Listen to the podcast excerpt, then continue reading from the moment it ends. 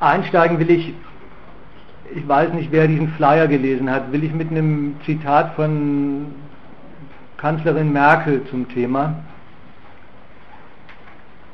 Dieser Ankündigungsflyer steigt auch damit ein, ich lese das aber nochmal vor. Also Zitat, ohne Wachstum keine Investitionen, ohne Wachstum keine Arbeitsplätze, ohne Wachstum keine Gelder für die Bildung, ohne Wachstum keine Hilfe für die Schwachen. Und umgekehrt, mit Wachstum Investitionen, Arbeitsplätze, Gelder für die Bildung, Hilfe für die Schwachen und am wichtigsten Vertrauen bei den Menschen. Ja. Jetzt ist das so eine Äußerung der Art, die kann man zum Beispiel einfach durchwinken. Man kann das für banal halten und ähm, eine Binsenweisheit und einen typischen Politikersprech und sich dann bloß noch fragen, wem sagt sie das eigentlich und aber was tut sie denn dann auch dafür, dass das dann in dem Sinne im Lande seinen Gang geht. Man kann das umgekehrt weg und abwinken und kann sagen, ach, was die da schon wieder erzählt, verspricht einem das Blaue vom Himmel. Und wenn man ins Land guckt, dann stellt man fest, nichts von dem ist dann wirklich vom Wachstum zu erwarten. Das sind Weisen, die Unterstellungen, die in diesen zwei Sätzen enthalten sind, eben einfach durch und abzuwinken und auf die Weise selber für selbstverständlich zu halten, obwohl sie das kein bisschen sind. Und ich will versuchen, ausgehend von, diesem, von dieser Ansage, die die da gemacht hat, ausgehend von diesen zwei Sätzen ohne Wachstum und dann umgekehrt mit Wachstum,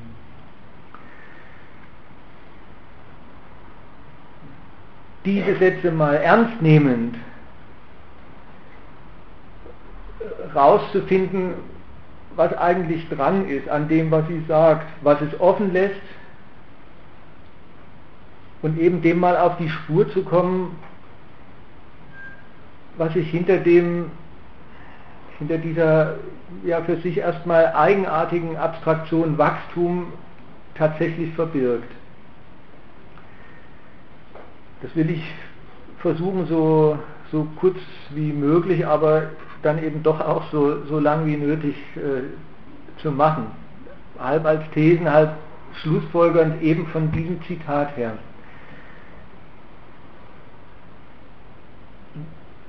Mal unterstellt, das gelingt. Dann ist das zweitens in der Sache und an der Sache die Zurückweisung von all den Bedenken über Absagen an das Wachstum immer verbunden mit einerseits düsteren Prognosen, auf der anderen Seite immer häufiger mit hoffnungsfrohen Bildern darüber, wie man es anders machen könnte, die sich unter der Rubrik Wachstumskritik zusammenfassen lassen oder selber zusammenfassen. Das ist das Zweite, was der Vortrag auch mitleisten soll, auch wenn ich nicht an jedem Punkt einzeln auf diese Wachstumskritiker eingehe, aber es müsste dann rauskommen,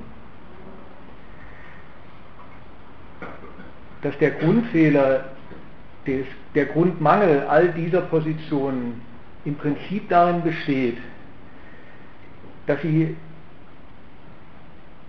diese theoretisch gesehen absurde und praktisch gesehen ebenso absurde wie ziemlich wüste und schädliche Abstraktion Wachstum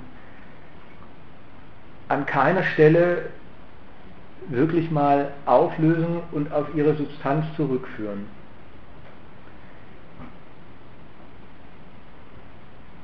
Nichtsdestotrotz oder gerade deswegen ist es aber, ähm, will ich gleich mit ankündigen, dann spätestens für nachher, wenn wir ins Diskutieren kommen, ist auch angesagt, wer, wer was für das übrig hat, Wachstumskritik und findet die, die Absage so generell, wie ich sie jetzt schon mal ähm, so ausgeteilt habe, die haben die nicht verdient und es wäre was dran. Dann immer raus damit und dann diskutieren wir spätestens wie gesagt, hinterher können wir auch dann im Einzelnen über, über verschiedene Varianten von dem, was es an Wachstumskritik gibt, diskutieren. Vorbereitet bin ich jedenfalls drauf. Gut. Fangen wir also an. Ich lese es gleich gleich nochmal vor. Ohne Wachstum keine Investitionen, ohne Wachstum keine Arbeitsplätze, ohne Wachstum keine Gelder für die Bildung, ohne Wachstum keine Hilfe für die Schwachen. Und umgekehrt, mit Wachstum gibt es das dann alles.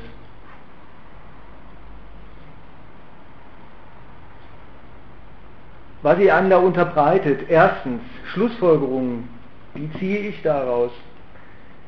Wer so über Wachstum redet, wer das so anpreist, als die, als die absolute Voraussetzung die unbedingte Bedingung für alles, was man sich an Guten und Schönen vorstellen kann.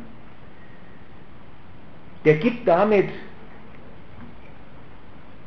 lustigerweise zugleich zu Protokoll, dass all das, was man dann sich als Wirkung von dem Wachstum versprechen soll und was er und, und unter dem Gesichtspunkt das Wachstum angepriesen wird, dass nichts von dem im Wachstum selber enthalten ist.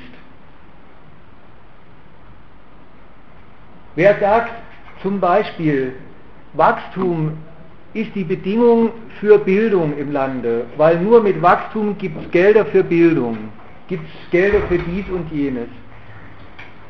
Der, der, der hat, ohne es zu wollen, womöglich, aber eine, ein großes Dementi schon mal ähm, in die Welt gesetzt. Nämlich, dass alle Interessen, die so im Lande unterwegs sind, der Grund dafür sind, wie und was gewirtschaftet wird. Der Grund dafür sind, was und wie produziert wird. Der sagt ja gerade, das ist die Bedingung für die Dinge einerseits die Voraussetzung, ohne die es nicht geht, aber wer Voraussetzung sagt, der sagt ja umgekehrt, es ist auch die bloße Voraussetzung.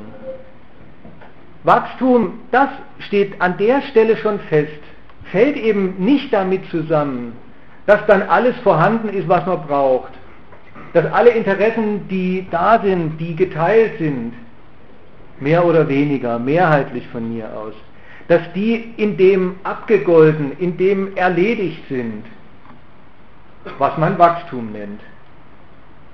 Sondern dass alles, was man an Bedienung von Interessen sich vorstellen kann, überhaupt erst nach dem Wachstum kommt, überhaupt erst als Leistung eine eigene Sache ist,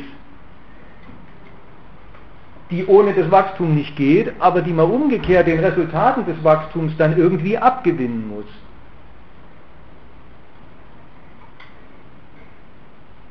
Zweitens, auch das steckt ja drin. Es ist, es ist ein Lob des Wachstums, es ist ein Beschwören, das braucht. Und es war eine Rede die ist von 2009 gewesen, so ungefähr auf dem Höhepunkt der Krise, als die, als die Bundesrepublik ihre, ihr Wachstumsbeschleunigungsgesetz vorgestellt und nachher verabschiedet hat. Man muss die Rede gar nicht zu Ende gelesen oder im Kopf haben, aber es ist doch, muss keiner so tun, es ist arschklar,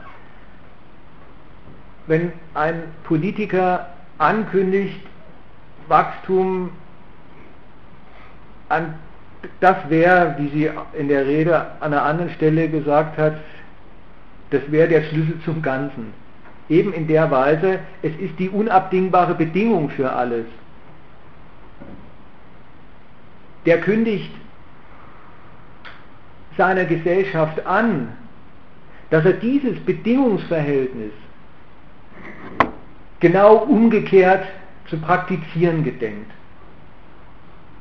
Jeder weiß, wenn eine Merkel oder irgendein anderer Politiker oder irgendein anderer ähm, Befürworter und Agitator fürs Wachstum eben in dieser Weise agitiert, dann ist das immer, dann ist das immer die Vorrede dazu, dass umgekehrt die ganze Gesellschaft in Blick genommen wird, was sie dafür taugt, dass sie eine gute Bedingung fürs Wachstum ist. Über das Wachstum der Wirtschaft. Man weiß nicht so genau, da hält sie sich bedeckt, was das genau sein soll. Da verlässt sie sich irgendwie drauf, dass das keiner missversteht. Dem wäre dann oder ist im Folgenden nach nachzugehen. Aber das ist klar. Gerade weil es die unabdingbare Bedingung ist, hat sie als Politikerin das Recht und die Pflicht, die ganze Gesellschaft eben daraufhin durchzusortieren, wo sind Potenziale, wo sind Hindernisse für das Wachstum, was wir alle brauchen. Und in 0, nix und wer die Rede nachlesen will nochmal, der soll sie nachlesen, weil die ist wirklich ein, ein extrem gutes Beispiel dafür. In 0, nix sind gerade die Adressaten, die sich, die sich aufs Wachstum freuen sollen, wegen der Leistung, die sie mit ihm verbinden sollen, die ihr jedenfalls, die ihnen, den Adressaten so nahegelegt werden, sind genau diejenigen, ziemlich umfänglich, Nicht einfach die, die sich vom Wachstum was versprechen sollen, sondern die umgekehrt mit ihren Interessen eine Ansammlung von zumindest mal prekären Bedingungen für Wachstum sind. Das fängt an bei denen, die auf Arbeitsplätze scharf sind. Das geht weiter bei denen, von denen man doch denkt, die sind auf Bildung scharf die müssen sich dann als Verweiler beschimpfen lassen, deren Bildungsanstrengungen sich vor allem darin zusammenfassen, dass sie eine Verweildauer bedeuten, die immer viel zu lang ist und so weiter.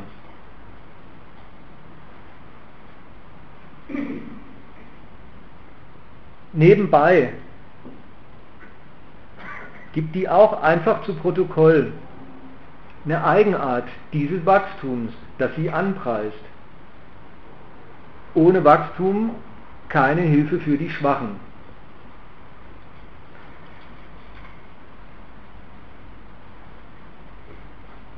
Recht ich mal nicht drum, ob die Schwachen helfen will oder nicht. Halte ich es mal nicht für einen bloßen Spruch oder sowas, das ist mir egal. Aber dass sie sich auf was berufen kann, das stimmt ja allemal auf ein Stück übler Realität. Und die sieht eben so aus, dass nach 60 Jahren ziemlich ungebremsten Wachstums in der Bundesrepublik Deutschland, mit einem, ich weiß nicht wie lange angedauert habenden Wirtschaftswunder, mit einem immerhin vor ein paar, weiß nicht, vor zweieinhalb Jahrzehnten mit einem, mit einem Einheitsboom und so weiter mit einem außerordentlichen und extraordinären Wachstum, was Deutschland richtig ausnahmsweise in der letzten Krise hingekriegt hat im Vergleich zu seinen europäischen Nachbarn und anderen Konkurrenten. Nach 60 Jahren Wachstum, jedes Jahr und nicht eine Woche unterbrochen mal durch wenigstens eine ordentliche Naturkatastrophe oder so, ist Armut nicht ausgestorben. Noch nicht mal dazu reichen offenbar 60 Jahre Wachstum aus, um wenigstens die elendste Armut im Lande zu beseitigen. Und noch eine Auskunft. steckt in diesem ersten Satz oder in diesen beiden Sätzen. Ohne Wachstum keine Arbeitsplätze. Ja, das geht einem so runter. Aber wenn man mal, wenn man es mal nicht selbstverständlich nimmt, dann sagt die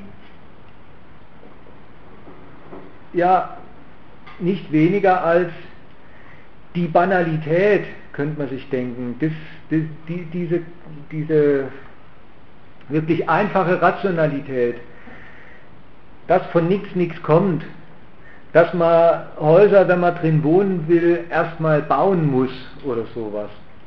Dass Maschinen hergestellt werden müssen, damit sie nachher, ähm, weiß ich nicht was, ähm, vollautomatisch herstellen. Also dass Arbeit nötig ist, um Reichtum herzukriegen.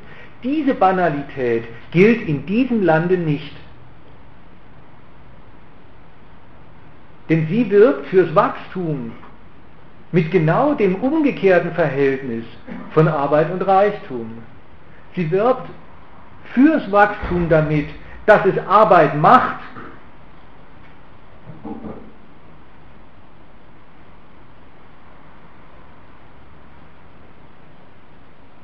Und das Letzte, was ich zumindest jetzt erstmal diesen paar Bemerkungen für diesen, diese, diesen, diese Aufzählung entnehmen will, ist eine andere Verrücktheit. Denn wenn sie sich hinstellt, immerhin, sie ist die Bundeskanzlerin, demokratisch legitimiert und jetzt ist sie Vorsteherin einer, einer ähm, mit einer gigantischen Mehrheit operierenden Regierungskoalition. Also eine Frau, von der man sagen muss, das ist die mächtigste Frau im Land.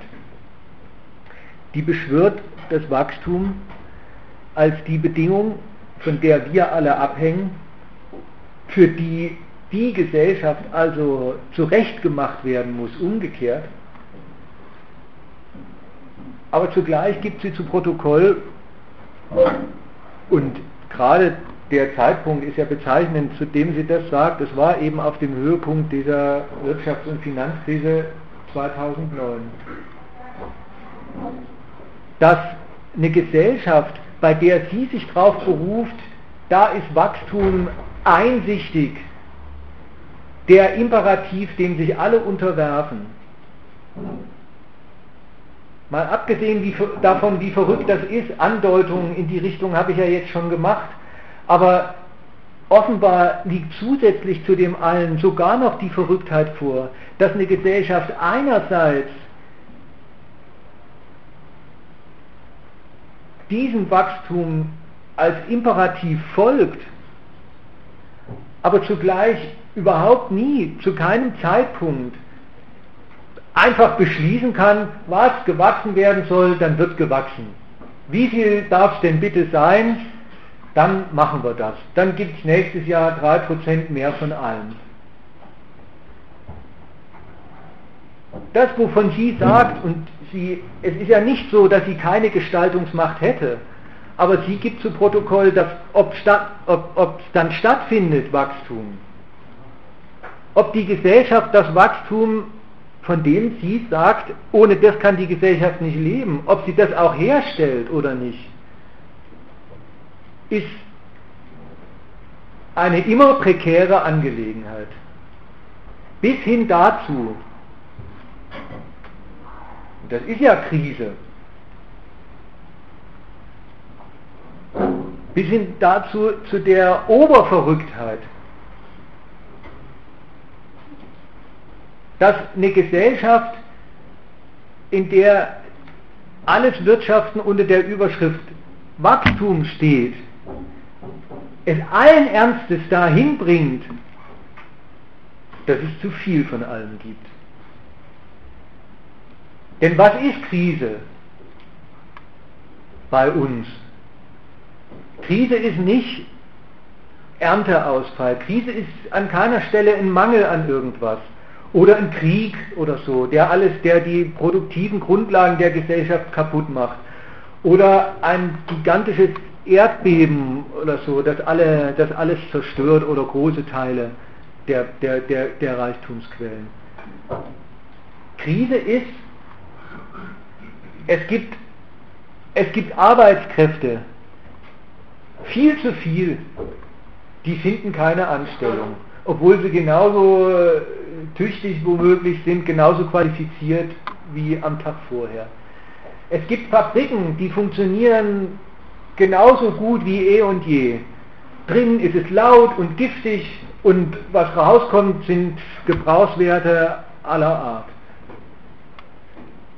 Sogar das, was als Schmiermittel gilt, Geld und Kredit, alles, alles ist zu viel da. Von allem gibt es zu viel in einer Wirtschaft,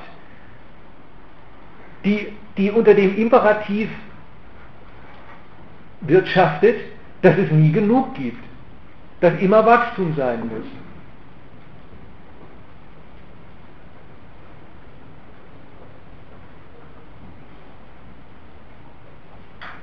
Also, so viel Auskunft immerhin gibt sie und umgekehrt, so viel Rätsel gibt sie einem damit auf. Weil spätestens, wenn man das mal so nimmt, wie ich es jetzt genommen habe, stellt sich die Frage,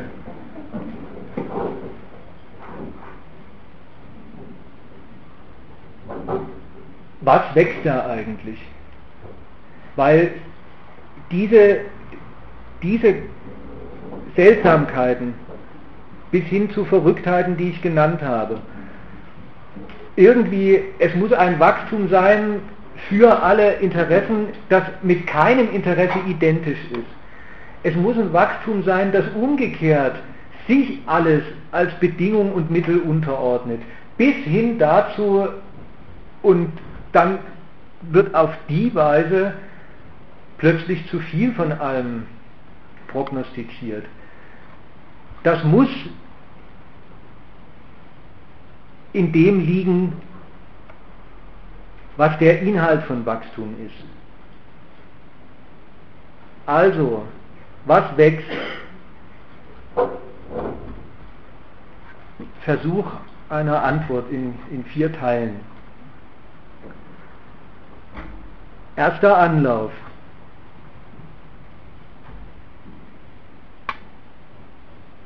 Wachstum. Wie wird es denn, denn bilanziert und als was wird es bilanziert? Ja, als Prozentzahl, kennt jeder. 3%, 0,1%, in China 7,8 Prozent. Prozent wovon? Ja, 7,8 Prozent von 100 Prozent. So viel Mathe ist klar.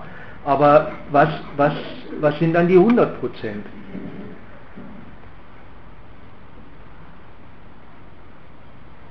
Was ist da, was da gewachsen ist? Und da ist die Antwort so, so schlicht, dass sie fast blöd klingt.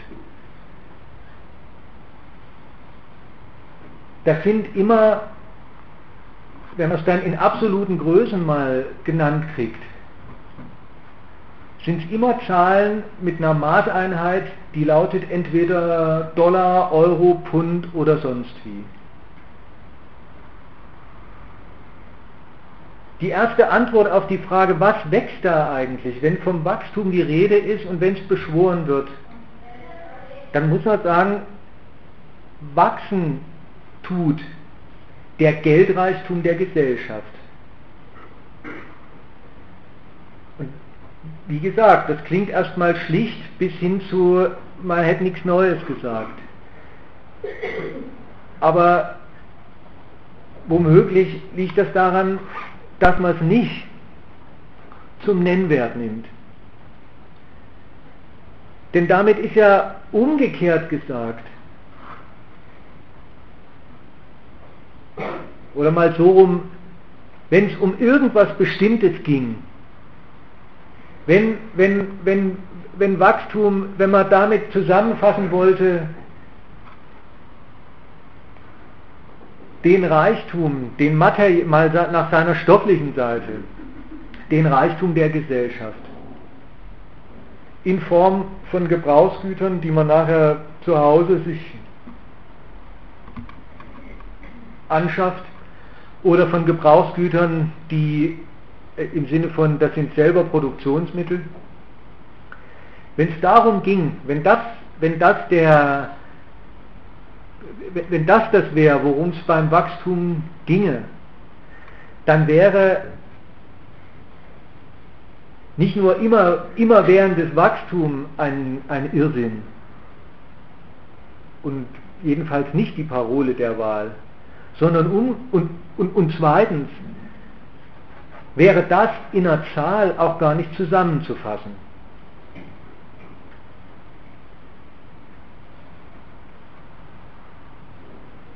Wenn, das, wenn, wenn mit Wachstum gemeint sein sollte, die Zusammenfassung all des stofflichen Reichtums der Gesellschaft, dann ist der gerade nicht auf eine Zahl zurück zu, runterzubringen und dann mit einer Maßeinheit zu versehen. Es ist ernst zu nehmen, wenn Wachstum als Prozentzahl oder absolut dann mit einer, mit einer Währungseinheit versehen wird, dass das dann auch der Reichtum der Gesellschaft ist, auf den es ankommt.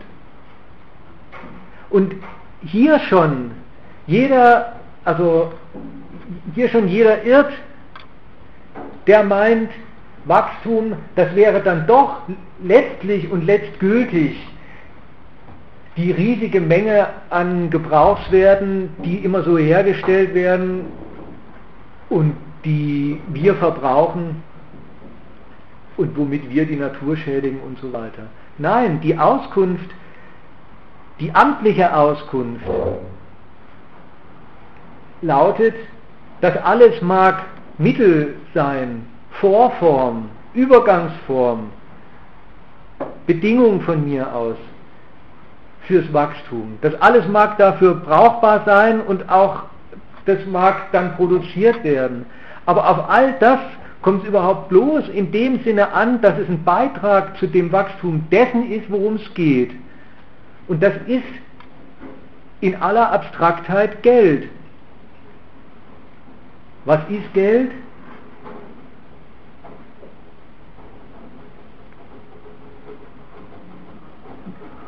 Und jetzt aufpassen, eben nicht einfach wieder sich dann rückübersetzen und sich sagen, naja, Geld ist alles, was ich mir dafür kaufen kann.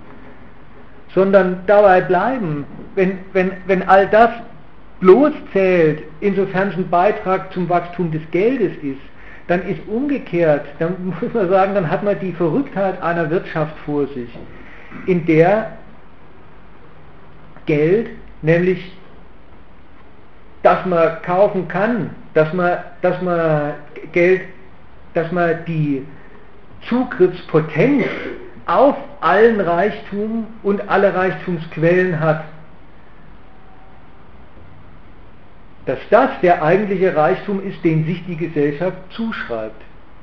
Nicht, nicht das, worauf man dann zugreift, sondern die Zugriffsmacht selber gilt ökonomisch als der Reichtum, um den es geht. Erstens, zweitens, Zugriffsmacht habe ich gesagt.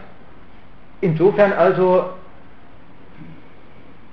an der Stelle schon mal mit nichts identisch, wovon man sich vorstellen könnte, ähm, das macht doch, das, das, sind doch die, die stofflichen Notwendigkeiten für ein gutes Leben. Zweite Bestimmung dieses Reichtums. Zugriffsmacht ist er, weil es die geldmäßige Form von Eigentum ist. Also Reichtum, immer jemandes Reichtum, ist, dessen erste Eigenschaft darin besteht, dass er ihm und keinem anderen gehört.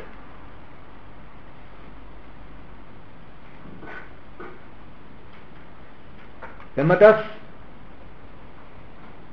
mal so als die allererste abstrakte Bestimmung des Reichtums nimmt und als erste Antwort darauf, was wächst da eigentlich, dann hat man auch schon eine Antwort, eine erste, auf die Frage, warum Wachstum zu dieser Art Reichtum so notwendig dazugehört.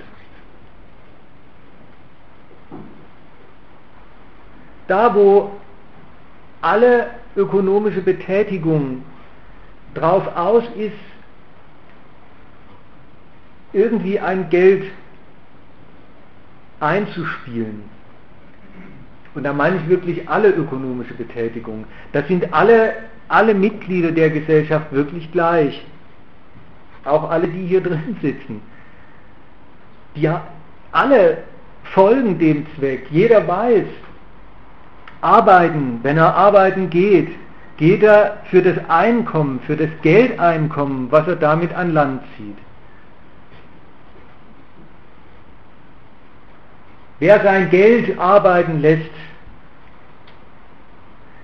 auch der, äh, ähm, der ähm, geht einer Tätigkeit nach, bei der Erfolg oder Misserfolg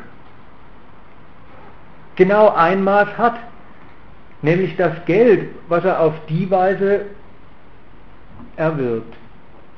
Also Geld, Geldeinkommen zu erzielen, ist der Zweck aller ökonomischen Betätigungen im Einzelnen in dieser Ökonomie.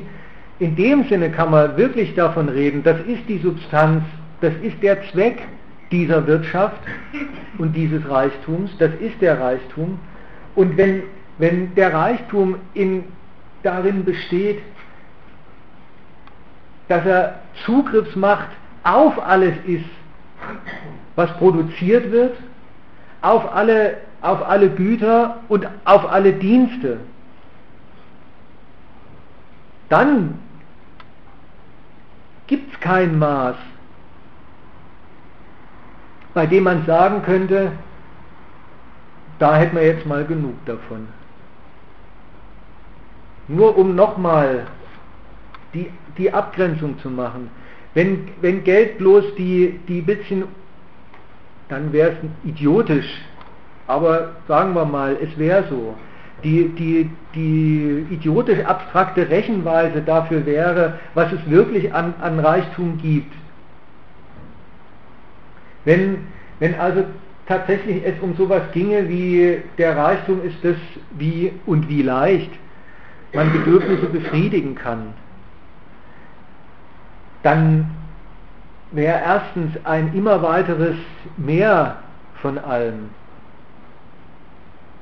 nicht die Parole.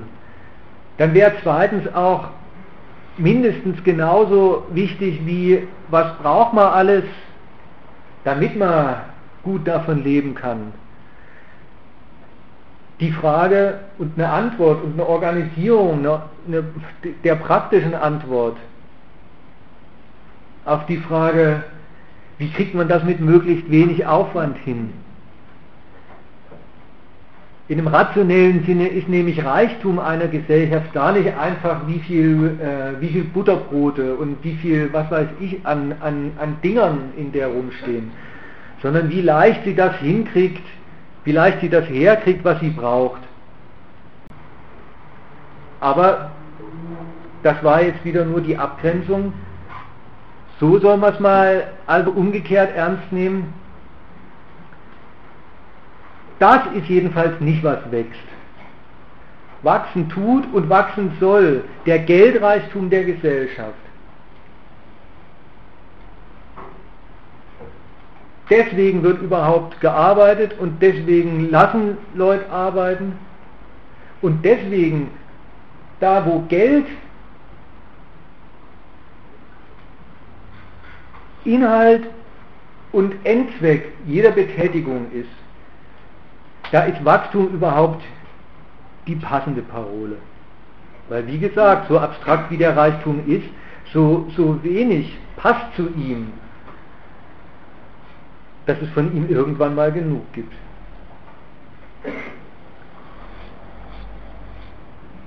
Das ist das eine oder die erste Antwort. Der zweite Teil. Ich habe eben gesagt, darin sind sich alle Mitglieder der Gesellschaft, so frei und egalitär ist sie, darin sind sich alle einig, dass ihr Materialismus darin besteht, Geld an Land zu ziehen. Und in den Rechnungen, weiß ich nicht, von Volkswirtschaftlern, taucht das dann auch so auf, so egalitär. Das Wachstum ist die Summe aller Einkommen, die, die in der Gesellschaft erzielt werden. Und der praktische Volkswirtschaftler, der Staat, der ist in dem Sinne auch egalitär, dass er sagt, Einkommen, ich nehme mir meine Prozente. Der ist auf eine Weise auch erstmal sehr gleichmacherisch, scharf drauf, dass viel verdient wird. An allen Ecken in der Gesellschaft. Weil er an allen Einkommen abgreift und mitverdient. Das ist aber nur, wie gesagt, der erste Teil. Der zweite Teil ist,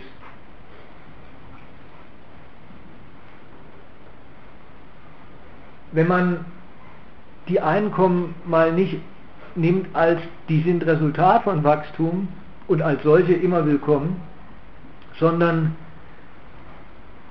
sie daraufhin begutachtet, wie stehen sie eigentlich zum Wachstum? Was für eine Bedingung für Wachstum stellen sie dar? Stellt man eine bemerkenswerte Zweiteilung fest.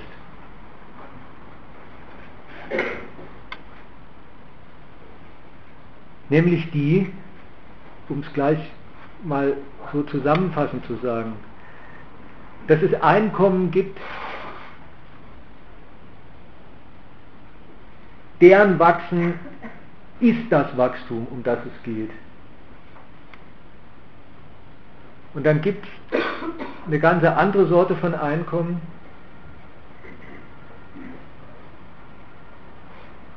die sind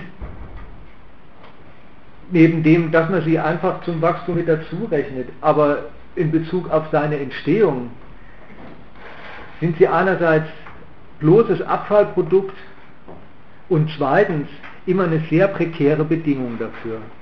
Das will ich erläutern, die beiden Sachen. Das eine, das dürfte kein großes Geheimnis sein.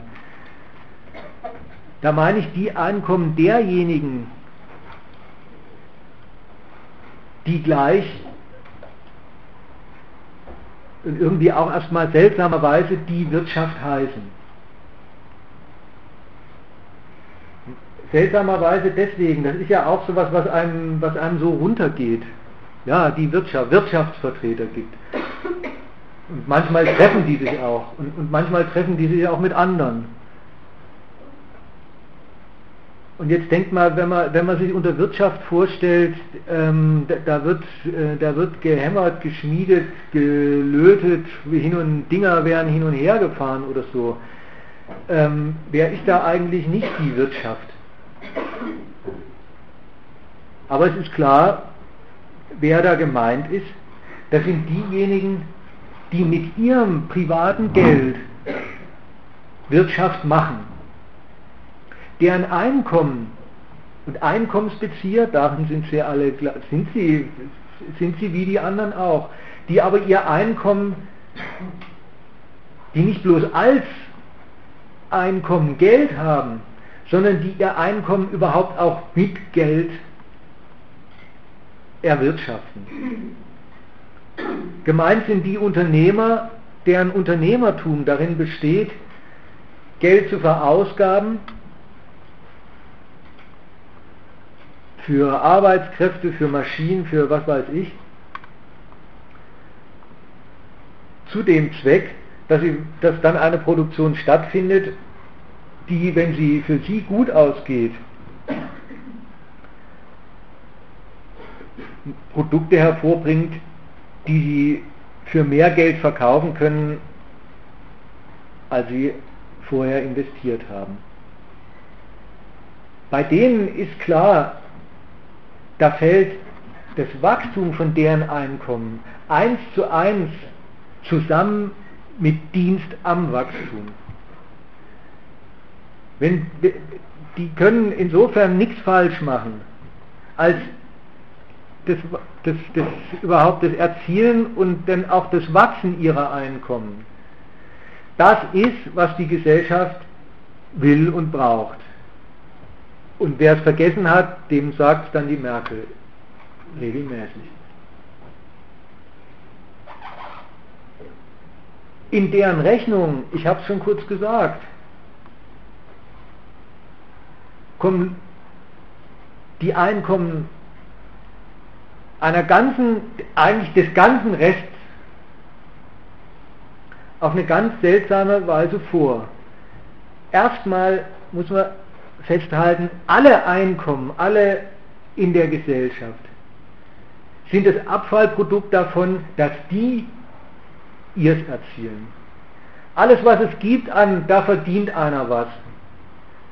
Das ist Zahlungsfähigkeit, die die der Gesellschaft und in der Gesellschaft stiften.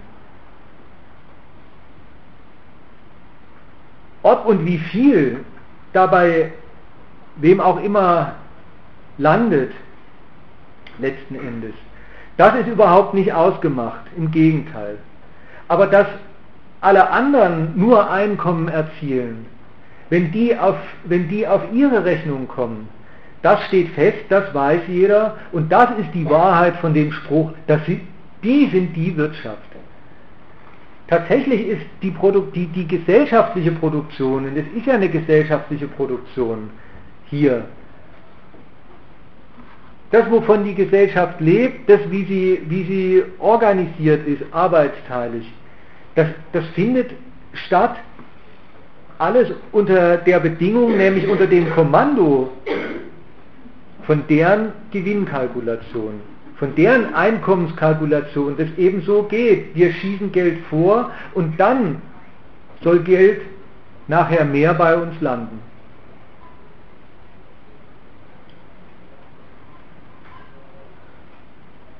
Das ist die eine, das ist die ganze eine Abteilung. Alles, was die sonstige Menschheit vom Wachstum hat, ist bloß Abfallprodukt. Und hier, jetzt mache ich zwischendurch mal ausdrücklich, merkt man, wie, wie Lichtjahre entfernt Wachstumskritiker von der Wirklichkeit dieses Landes sind, die sich hinstellen und sagen, dass, dass dieses unendliche Wachstum und dass, dass, dass, man, dass es nie aufhört und, und äh, dass es immer werden muss, das ist die Folge davon, dass die Menschen immer mehr konsumieren wollen. Ein Blick, ein, ein einfacher Blick in die ökonomische Realität belehrt einen eines Besseren. Abfallprodukt ist das eine, aber dabei bleibt es überhaupt nicht stehen. Denn, das war schon kurz angetippt,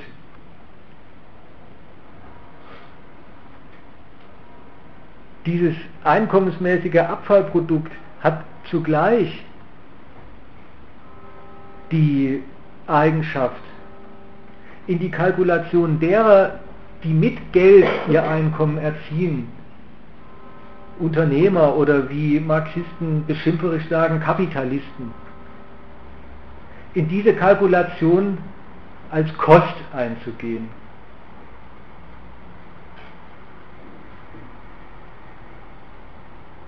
Das ist die eigenartige Doppelnatur des Einkommens derjenigen, die in den Wachstumsziffern als ähm, Einkommen aus unselbstständiger Arbeit aufgelistet werden. Einerseits klar, sie beziehen dann ihr Einkommen und da sind sie wie gesagt, das sind sie Abfallprodukt. Da, ähm, wenn sich ihre Bezahlung lohnt, dann lohnt sie sich und dann haben sie eben ihrs, genau dieses, vom Wachstum. Und zugleich sind sie mit diesem Einkommen genau das Gegenteil nochmal. Nämlich für die Kalkulation eines Unternehmers ebenso wie gemessen am nationalen Wachstum. Die negative Größe des Wachstums, die Last, die Belastung, das, was ich, eine, was ich die Ökonomie leisten können muss.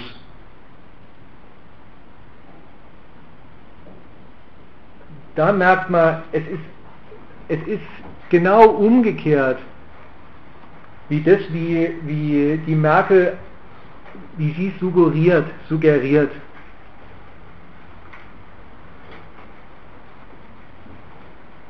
Zumindest nach der Seite hin.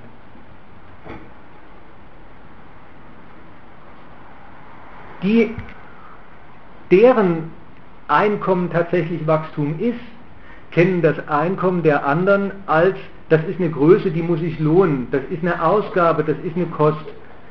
Und die ist deswegen, weil es eine Kost ist, im Prinzip immer zu hoch.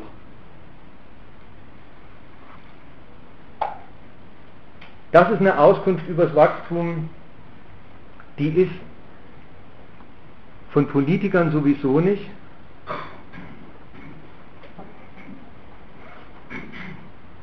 Von Unternehmern immer in Form einer Warnung und von diesen Wachstumskritikern schon gleich gar nicht, schon gleich gar nicht zu kriegen.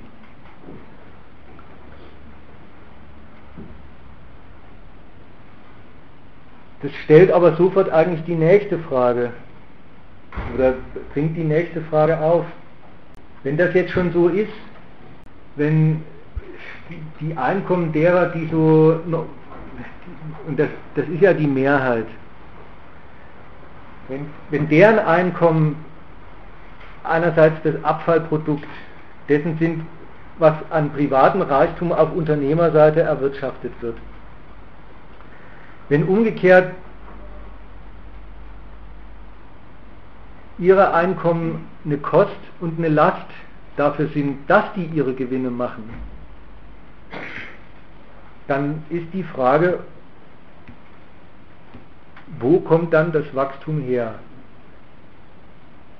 Also was ist dann, was macht dann das Wachstum? Was ist die Quelle davon?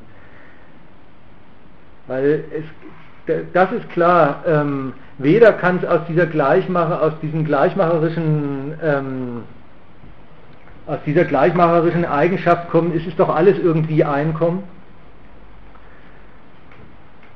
Noch kann das Wachstum daher kommen, dass man immer an Kosten spart, die die einen Einkommen für diejenigen sind, die die eigentlichen Herren des Wachstums sind. Also was ist, was ist dann wirklich, was ist dann die Quelle von Wachstum? Und dessen Substanz das Geld, die Geldeinkommen der Unternehmer sind, die überhaupt mit Geld wirtschaften. Dann meine ich, da steckt in dem, wie ich es gesagt habe, und in dem, wie, wie man die Kalkulationen kennt, stecken eigentlich die entscheidenden Hinweise drauf.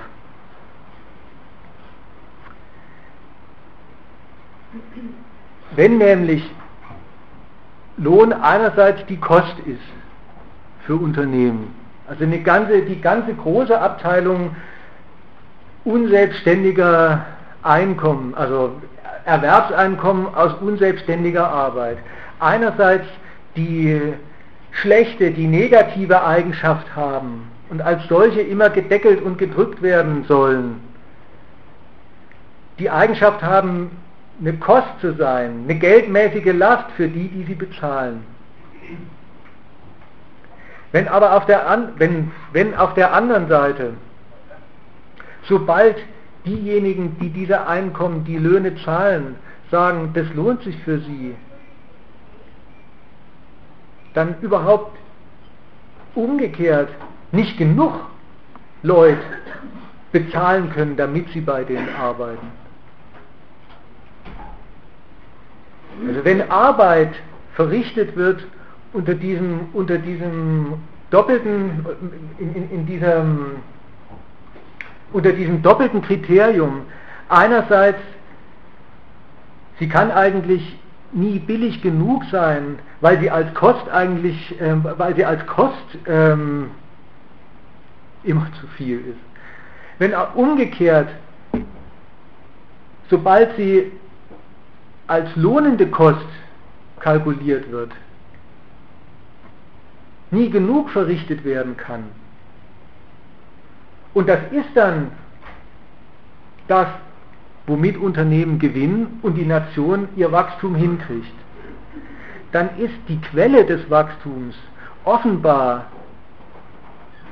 dieses Aneignungsverhältnis, was in Sachen Lohn und Arbeit stattfindet und was immer nur so seltsam doppelt nach den beiden Seiten auseinandergenommen worden wird. Einerseits, es ist doch Einkommen, was sie kriegen, und auf der anderen Seite, es ist aber auch ähm, immer blöd für die, die es zahlen. Dann ist, dann ist, der ganze, dann, dann ist das ganze Produktive, dann ist die, die, die ganze Quelle, aus der das Wachstum kommt, offenbar dieses Aneignungsverhältnis selbst.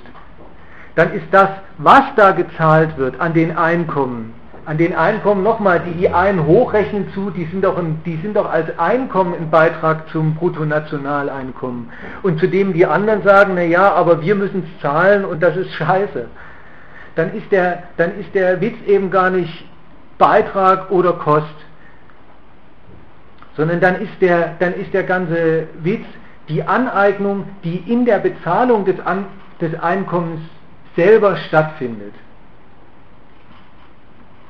dann ist, das, dann ist die Arbeit, die damit angeeignet wird, insofern und, und als das überhaupt nur die Quelle von Wachstum, dass man mit dem Einkommen, was für sie gezahlt wird, den Leuten, die die Arbeit verrichten, gar nicht nur ihr Produkt abkauft, sondern die Arbeit selber. Wachstum zu generieren wie das heißt, wie es genannt wird. Das funktioniert genau so, dass man, dass man Dienstkräften ein Einkommen zahlt und der ganze, der ganze Witz an dem Einkommen ist, dass man mit ihm das, das Kommando und, wenn man so will, das Eigentum selbst an deren Arbeit erwirbt, sodass die Arbeit von Anfang an gar nichts anderes ist als Teil des Vermehrungs, des, der ganzen, der, der Geldvermehrung, der privaten Geldvermehrung, die dem Unternehmen gehört und die das Unternehmen organisiert. Das ist, das ist die Art, wie Arbeit überhaupt bloß verrichtet wird. Das ist die Art, wie Einkommen für Arbeit für diejenigen produktiv ist, die dieses Einkommen zahlen, von dem die immer dann bloß wissen wollen, dass es eine riesige Zumutung ist, dass sie es überhaupt zahlen. Und dann ist damit auch das Maß für, was, was, was ist denn eigentlich Arbeit? In welchem Maße ist denn die Arbeit nützlich fürs Wachstum, um das es geht? Genauso gegeben. Arbeit, das ist überhaupt für dieses, für, für, wo Arbeit für Wachstum verrichtet wird, da ist die Arbeit in dem Maße nützlich, wie sie mehr geldwertes Eigentum produziert, als ihre Aneignung kostet. Und umgekehrt.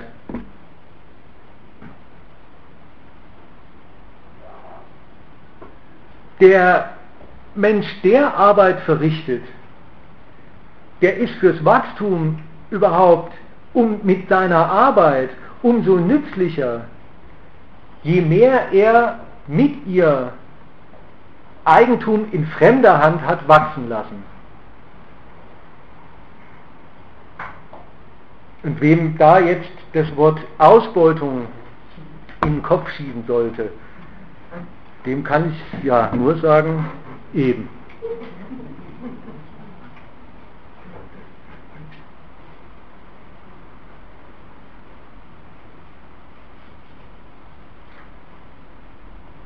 Und so macht's So hat man, meine ich, jetzt die zweite Antwort und eine nähere Antwort drauf. Was ist eigentlich Wachstum? Was wächst da? Jetzt hat man zum Beispiel schon eine Antwort auf dieses eine Rätsel, was die Merkel vorhin aufgegeben hat, wo sie immer denkt, sie gibt eine Antwort. Wachstum ist Hilfe, Wachstum bedeutet zumindest der Voraussetzung nach Hilfe für die Schwachen. So gehört eben Wachstum mit Armut notwendig zusammen. Und, sage ich jetzt wieder in Richtung derer, die Wachstumskritiker sich nennen, darin, in dem, was ich jetzt mehr angedeutet als wirklich ganz konzise auseinandergenommen habe, steckt auch der Grund, warum Produktion, die ja, wenn man sie mal so ganz waldursprünglich nehmen will, nicht nur warum die immer wachsen muss,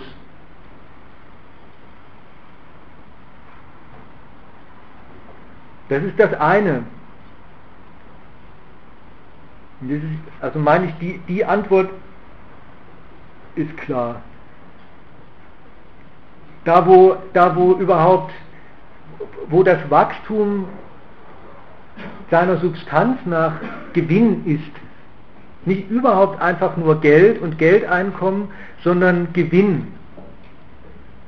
Wo Wachstum schon oder wo, wo, wo ökonomische Betätigung, wo, eine, wo Produktivität, das was als produktiv gilt, überhaupt darin sein Maß hat, aus Geld mehr Geld machen das ist ja selber, jeder, das ist ja der, der kleinsten Operation nach, ist das ja immer schon Wachstum. Unternehmer erzielen ihr, ihr ganz normales Einkommen, selbst wenn man sich nicht wachsend vorstellen möchte, immer schon als eine gewachsene Geldgröße. Also ist klar, da wo, ähm, da wo ähm, das Wirtschaften dem Zweck nach Gewinn machen ist, da ist es dem Prinzip nach Wachstum. Und eben die Quelle ist der Ausschluss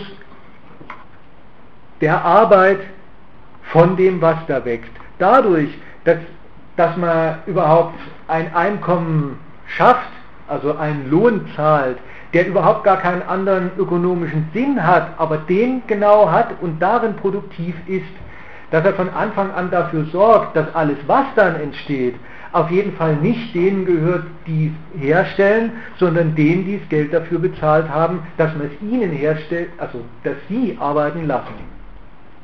Das ist mal das eine. Also von wegen, ähm, das, das wäre irgendwie der, der Mensch mit, mit einem Spleen, dass er, dass er immerzu mehr produzieren und eben die Wirtschaft wachsen lassen will. Das andere, was ich denen sagen will,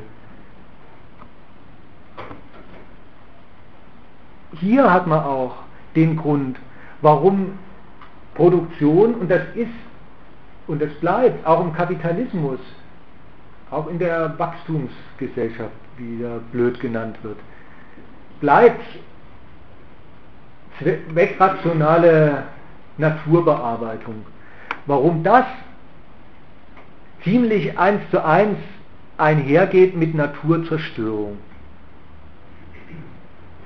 Weil wenn es überhaupt keinen Drum gesellschaftlicher Produktion in dem Sinne als gesellschaftliche Produktion gibt, dass die Gesellschaft irgendwie sich versammeln oder fragen würde, was wollen wir, was brauchen wir, wie kriegen wir es hin und wie bewirtschaften wir es von mir aus so, ähm, dass es gut für alle und auch ein bisschen nachhaltig ist. Sondern wenn, wenn alle gesellschaftliche Produktion überhaupt unter dem Regime dieser privaten Gewinnkalkulation überhaupt nur stattfindet, dann ist auch klar, dann gibt es alle gesellschaftlichen und auch alle natürlichen Voraussetzungen und Bedingungen fürs Produzieren überhaupt nur als irgendwie Kenngrößen in dieser Kalkulation oder es gibt sie gar nicht. Umwelt ist ein Kostenfaktor und wenn er kein Kostenfaktor ist, dann umso besser. Wo Luft nichts kostet, da ist das die Gelegenheit, kostengünstig, nämlich für Umme, den Dreck zu entsorgen. Wo, wo, wo, wo ein Fluss einfach rumsteht, rumfließt, die stehen ja nicht, sondern fließen wird ja irgendwie Flüsse heißen.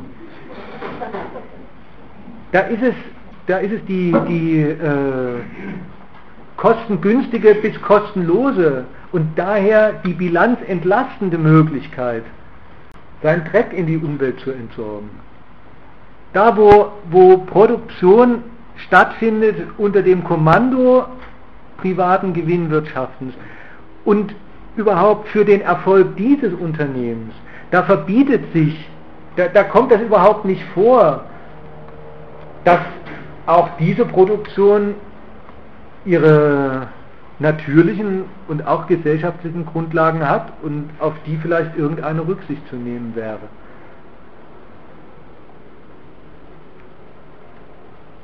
Also auch hier, das hat, das hat seine Subjekte, die kennt man und die haben ihre Kalkulationen und die kennt man doch im Prinzip auch. Von wegen, das ist der Mensch, das Schwein gefräßig, nimmersatt und ähm, quasi von Natur Umweltsünder.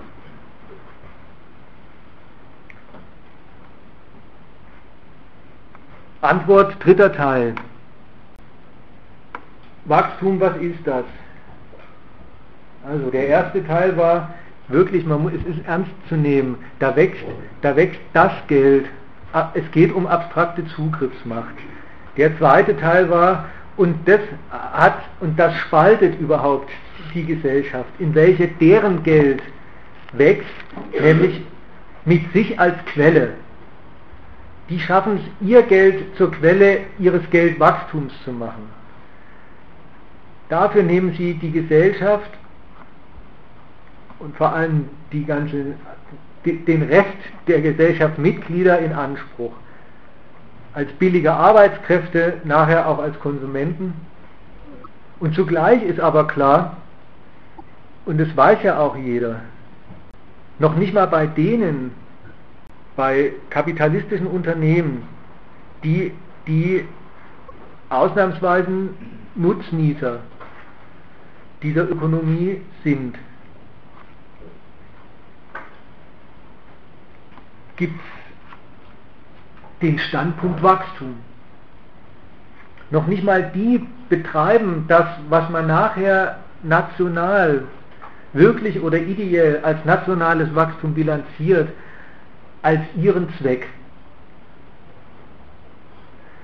sondern dieses private Gewinne machen und Gewinne steigern. Gewinne machen mit dem Zweck, nicht sich als als, als Unternehmer ein schönes Leben zu machen. Das kommt auch, fällt auch ab, aber auch sogar das, deren Luxuskonsum, inklusive aller Yachten und, und ähm, Frauen in Pelzmänteln, die dazugehören, ist das Abfallprodukt eines Gewinnemachens, dessen oberstes Gebot ist, die Gewinne möglichst schnell und möglichst umfassend selber wieder zum Ausgangspunkt zu machen, auf wachsender Stufenleiter dieselbe Transaktion zu vollziehen. Gut, die vollziehen das nicht als ihr gemeinsames Werk, sondern in Konkurrenz gegeneinander. Und das setzt der ganzen absurden und schädlichen Ökonomie des Wachstums dass die eben gar nicht einfach eine Wachstumsökonomie ist, sondern eine, eine Ökonomie des Kapitalwachstums. Das setzt dem allen noch eine sehr hässliche Krone auf. In zweierlei Hinsicht. Erstens, wie betreiben sie nämlich diese Konkurrenz? Weiß jeder, da gibt es so Arten, deren wichtigste nach denen sich ganze Nationen unterscheiden, deren wichtigste ist, Arbeit immer rentabler zu machen. Und was heißt eigentlich das? Das ist was völlig Irres. Da, da, da wird das Verhältnis von Wachstum, Reichtum und wer was davon hat, endgültig, endgültig skandalös. Denn überlegt mal, was heißt eigentlich Arbeit rentabler machen? Erstens, das findet immer zu statt. Das weiß jeder, dass, mal, dass eine, eine technologische Revolution oder Evolution nach der, nach der nächsten stattfindet. Dass, dass immerzu Maschinen, die, die, die wunderbar noch laufen oder laufen könnten, ausgemustert werden zugunsten der nächsten Generation von Maschinen, die es ermöglichen, mit weniger Arbeit, mit weniger Verausgabung, womöglich in kürzerer Zeit viel mehr herzustellen. Alles überhaupt zu dem einen verrückten Zweck, verrückt, aber total angemessen, ekelhaft, aber total sachgerecht, nämlich Der ganze Aufwand wird betrieben, der ganze technologische Aufwand und der bedeutet ein immer mehr an Kapitalaufwand. Den kaufen die sich ein, den Aufwand betreiben sie mit immer mehr Verausgabung an Geldinvestitionen. Zu einem einzigen Zweck, sich immer mehr von dieser unerträglichen Last zu befreien, die für sie darin besteht, ihren Arbeitskräften ein Einkommen zu spendieren. Das funktioniert ebenso und in dieser Kalkulation, das ist einerseits, die, das ist einerseits der Drang und andererseits auch das absolute Maß, ähm, was gewährleistet sein muss, sonst findet wiederum gar kein Fortschritt statt. Aber so und dafür findet er statt. Die Kalkulation ist so, so einfach wie eben ekelhaft. Lohnt sich die Anschaffung neuer Maschinerie? Lohnt sich ein vermehrter Aufwand für Technologie verglichen mit den Ausgaben für Löhne, die man sich damit erspart? Auf die Weise wirklich Erstens erhöhen sie immer ihre, ihre Aufwendungen. Lassen ihre Investitionen tatsächlich im Einzelnen und dann eben auch gesamtgesellschaftlich immer weiter wachsen. Nötigen sich damit selbst ab, dass sie immer mehr von ihrem Schrott verkaufen müssen. Immer größere Berge von Waren dann auch abgesetzt werden müssen für diesen Zweck, das muss man sich überlegen. Die, die präsentieren sich, die nötigen sich wechselseitig Wachstum auf, damit, damit die Leute, die sie bezahlen, möglichst wenig davon haben. Dafür findet in, dafür findet in dieser Gesellschaft Wachstum statt. Das findet dafür statt, damit es sich lohnt, die Leute immer mehr verglichen, an, verglichen mit dem Reichtum, der produziert wird, auszuschließen. Das meine ich, ist die hässliche Krone einer, erster Teil. Zweiter Teil, inwiefern Konkurrenz die, die, der ganzen, der, also das, dass sie das, das, das Gewinne erwirtschaften, nicht nur so einseitig und richtig gegensätzlich die Gesellschaft beherrscht, sondern sogar bei den paar Nutznießern zu keinerlei Einigkeit führt. Das eine habe ich genannt, da ist Konkurrenz der Stachel in diesem Sinn. So machen sie sich wechselseitig die immer weitergehende, so muss man es ausdrücken, da geht, kein, da geht nichts dran vorbei, die immer weitere Verarmung der Arbeit machen sie sich wechselseitig zu der Notwendigkeit für Wachstum. So viel Destruktivität ist nachher, also ist, ist immer mit drin. Und zweitens, destruktiv auch in dem Sinn, wenn, wenn, wenn, Wachs, wenn, wenn Gewinne machen als Konkurrenz stattfindet, dann ist das nicht erst im Resultat, sondern in der ganzen ausgängigen Kalkulation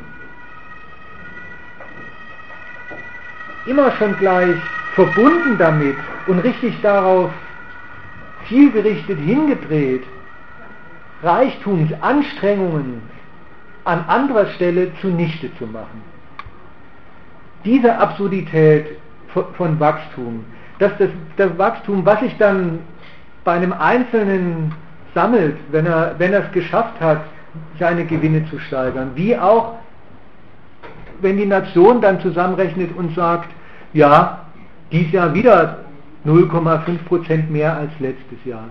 Da ist, in den, da ist in jedem Prozent mehr einfach eingepreist, dass Unmengen von, von Trümmern von Reichtum, von, von sachlichen Quellen von Reichtum und vor allem von, von geleisteter Anstrengung zunichte gemacht ist.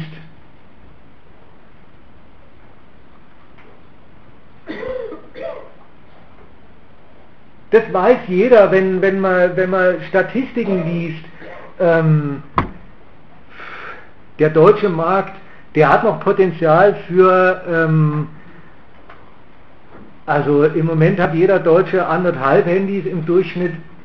Man könnte auf zwei Handys pro, pro Mann und Nase kommen. 40 Millionen Handys, das, das ist noch zu haben. Da, da weiß man, da werden mindestens 120 Millionen noch hergestellt.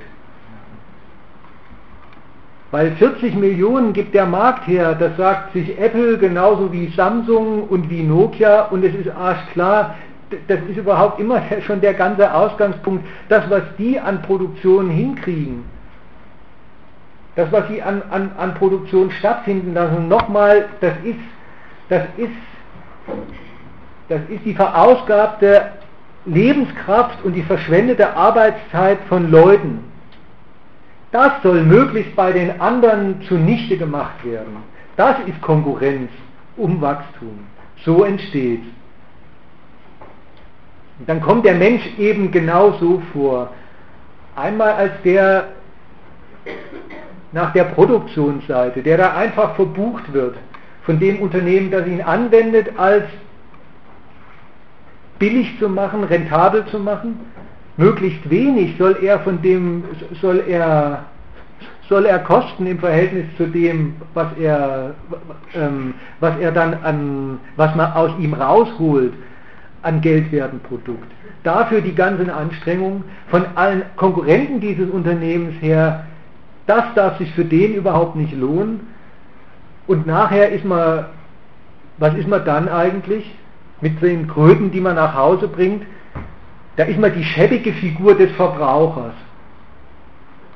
Ja, weil tatsächlich sich dann, nachdem die Arbeit rum ist, und dafür ist ja bloß, dafür hat man sie verrichten lassen, die blöde Notwendigkeit in der Welt ist, den ganzen Plunder auch irgendwie noch an den Mann zu bringen. Verbraucher, das ist eigentlich, das, das ist ein so dummes wie schäbiges Wort. Aber es ist eben gar nicht einfach ein Wort, sondern es ist tatsächlich die Stellung, des Mater die der Mensch hat mit seinem Materialismus in der Gesellschaft, in der Produktionsweise, in der um geldwertes Wachstum konkurriert wird. So kommt er dann vor, als der Mülleimer, in dem er der indem er alles reinsteckt, was man produziert hat.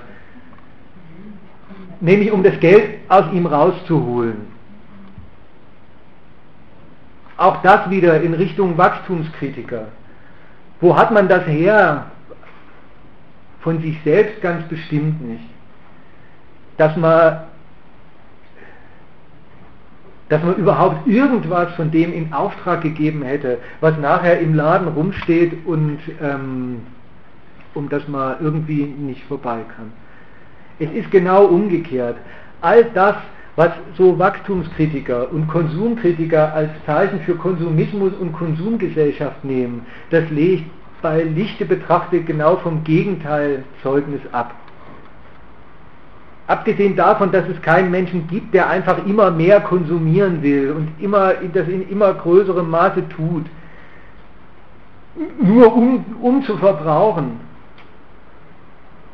Das hat noch nie jemand erlebt, bei sich schon gar nicht. Und wenn es einmal passiert ist, dann hat man am nächsten Tag einen total beschissenen Kater. Kann mal passieren, aber das ist nicht die Regel.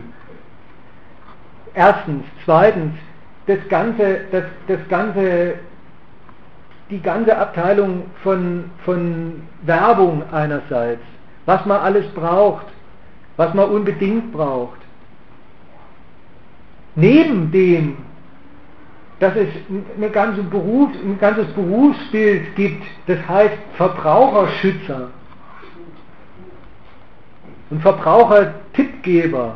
Und früh macht man Fernseher an und dann wird einem gesagt, was man auf keinen Fall kauft. Von dem, wo man am Abend vorher aus dem Briefkasten den Katalog geholt hat, das soll man unbedingt kaufen. Das alles legt Zeugnis davon ab, wirklich, dass es diese trostlose Figur des Verbrauchers wirklich gibt und worin die Trostlosigkeit besteht. Er ist das Anhängsel eben dieser Konkurrenz um Zahlungsfähigkeit, die das versilbern soll, was diese Unternehmen sich wechselseitig abgenötigt haben an rentabler Ausbeutung ihrer Belegschaft. So, und jetzt der vierte und letzte Teil der Antwort. Jetzt ist es nicht nur endgültig ekelhaft, sondern auch endgültig absurd, dass eine Gesellschaft, die einerseits tatsächlich unter den Imperativ Wachstum gestellt ist, nicht einfach sich stellt, nicht einfach dem Volk, sondern gestellt ist, nämlich durch die private Kalkulationsmacht derer, die mit ihrem Geld um wachsende Gewinne konkurrieren. Diese, jetzt, jetzt weiß man einerseits, das ist nicht einfach Wachstum und Wachstumsgesellschaft, sondern da geht es um das Wachstum kapitalistischer Gewinne. Und umgekehrt, wo es um kapitalistische Gewinne geht, geht das nicht ohne Wachstum. Spätestens wegen dem, was ich Subkonkurrenz kurz angedeutet habe. Und zugleich steht aber fest, dass in der Gesellschaft, in der es überhaupt, die überhaupt bloß die einzige ist, in der es wirklich um Wachstum geht in der Ökonomie, aus demselben Grund gibt es wiederum in der Ökonomie den Standpunkt des Wachstums an keiner Stelle. Eben weil das nicht das Werk einer, einer verbündeten kapitalistischen Mannschaft ist, sondern es das Wachstum überhaupt gar nicht anders gibt, überhaupt gar nicht anders zustande kommt, als in ihrer Konkurrenz, gibt es zugleich an keiner Stelle in der Ökonomie, die in dem Sinne schon eine des, ja, eben des kapitalistischen Wachstums ist, gibt es nirgendwo in der Ökonomie den allgemeinen Standpunkt eines einer Wachstumsbilanz. Das, das ist jetzt der vierte Teil der Antwort, diesen Standpunkt gibt es überhaupt bloß beim staatlichen Verwalter der nationalen Ökonomie namens Marktwirtschaft oder Kapitalismus. Bloß bei dem, also bloß im Sinne von exklusiv bei dem,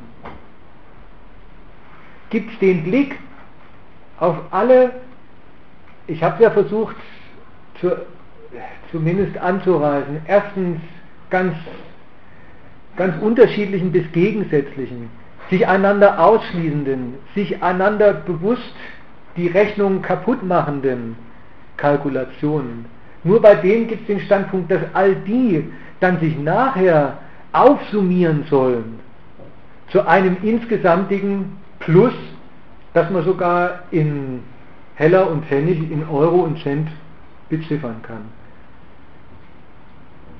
Das ist, das ist deswegen verrückt, weil das, das, den Reichtum, den, den gibt es, das war gleich am Anfang ja mal gesagt, den gibt es ja bloß als Privaten.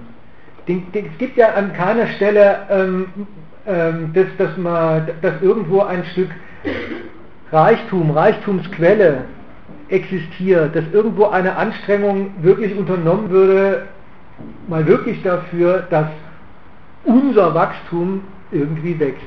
Es ist immer jemandes Reichtum und jemandes Reichtumsquelle.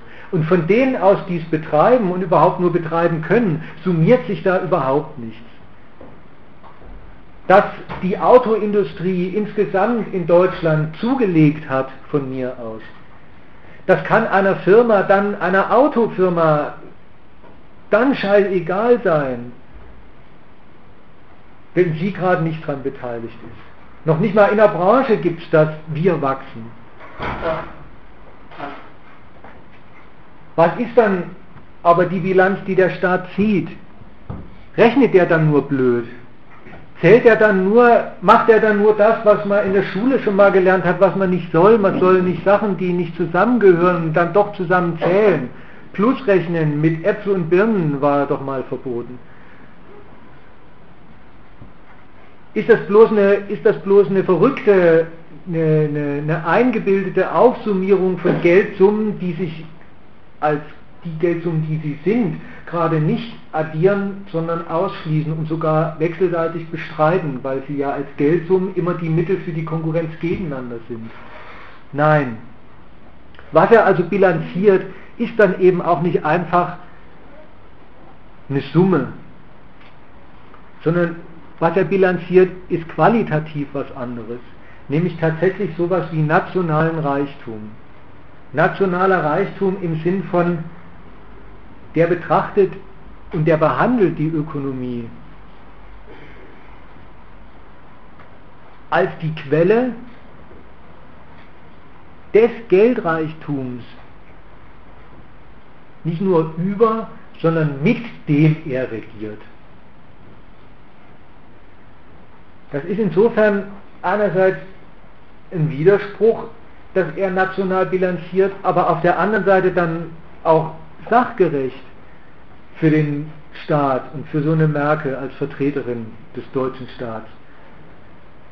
Weil, der, weil ein marktwirtschaftlich organisierter demokratischer Staat tatsächlich seine Macht darin hat, ökonomisch, und seine Machtmittel dass er, sei es über Steuern, sei es über die Verschuldung, die er auf die und auf deren Wachstum spekulierend aufnimmt, dass er darin tatsächlich seine, seine Machtmittel hat, die ökonomische Substanz seiner Herrschaft über die Gesellschaft. Und das ist dann, wenn man so will, die letzte Auflösung zu dem Spruch am Anfang von der Merkel, den ich zitiert habe. Das ist die Wahrheit von, von dem, was sie als Leistungen anpreist, die sie allen Interessierten ankündigt und für dies allerdings Wachstum als absolute Bedingung braucht, weswegen sich umgekehrt jeder zur förderlichen Bedingung von Wachstum zu machen hat. Das sind dann eben gar nicht einfach Leistungen, die erbringt der Staat, was weiß ich für welche Interessen. Und, auf die, äh, und diese Leistung kann er nun mal nur erbringen, insofern, also in dem Maße, wie er den staatlichen Zugriff auf eine wachsende Ökonomie hat. Das wäre verrückt. Erst eine ganze Gesellschaft aufs Wachstum zu verpflichten als Herrschaft. um dann umgekehrt äh, doch bloß den Interessen, wie sie gehen und stehen, was Gutes zu tun. Dann doch bloß Schulhefte zu spendieren und, und, und, und Tafelkreide oder so, ja, war doch von Geldern für Bildung die Rede. Sondern dann ist die Wahrheit aller staatlichen Leistungen, für die er aufs Wachstum verweist als notwendige Bedingung, die dann sind all die Leistungen, dann haben all die Leistungen nicht nur im Wachstum der Ökonomie ihre äußere Schranke, sondern dann haben die ihr inneres Maß daran. Äußere Schranke, inneres Maß, dann ist es eben nicht einfach, dass er kann nicht mehr tun, als was ihm an Geld eingespült wird in seinen Haushalt, sondern inneres Maß, dann ist jede Leistung auch bezogen auf den Zweck Wachstum. Das ist die Wahrheit von, ich kann nur so viel für die, für die armen, Kranken und die äh, blöden Schüler tun, wie, ähm, wie, wie das Wachstum meinen Haushalt konsolidiert. Dann ist die Wahrheit davon, da schiebt sich der Staat mit, mit, mit seinem Bedarf als Staat, als, als Regiment über die Gesellschaft, schiebt er sich zwischen die Leistungen der privaten, der privaten kapitalistischen des privaten kapitalistischen Wachstums und all, und all dem, was er dann auch überhaupt als Bedarf bloß anerkennt. Und Maß eben, Maß im Sinne von ähm, Zweck und Richtschnur ist dann das Wachstum selbst. Wie gesagt, nehmt am Beispiel, nehmt an der Bildung. Nicht nur, ähm, wo, wo das Geld im Staatshaushalt fehlt, da kann man nicht mehr genug Lehrer einstellen, sondern genau umgekehrt.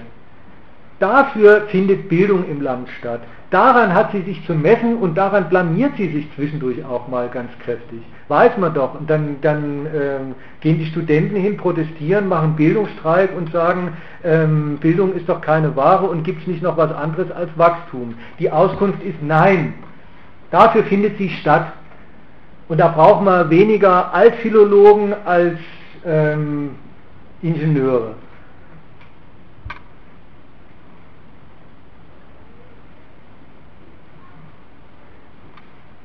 Und letzte Bemerkung.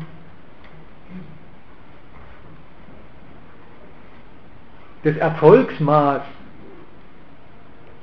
dafür, für den Staat, das Erfolgsmaß seiner Anstrengungen, seine Gesellschaft auf Wachstum zu trimmen,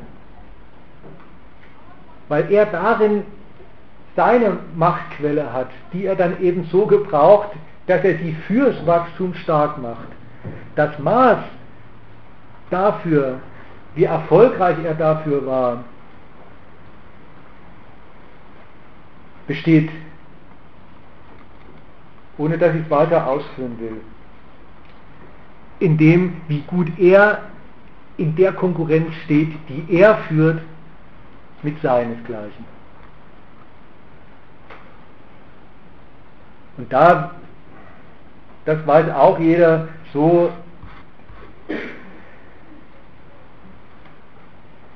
wird man angequatscht, da ist, da ist dann endgültig darf dann kein Auge mehr trocken und kein Stein mehr auf dem anderen bleiben.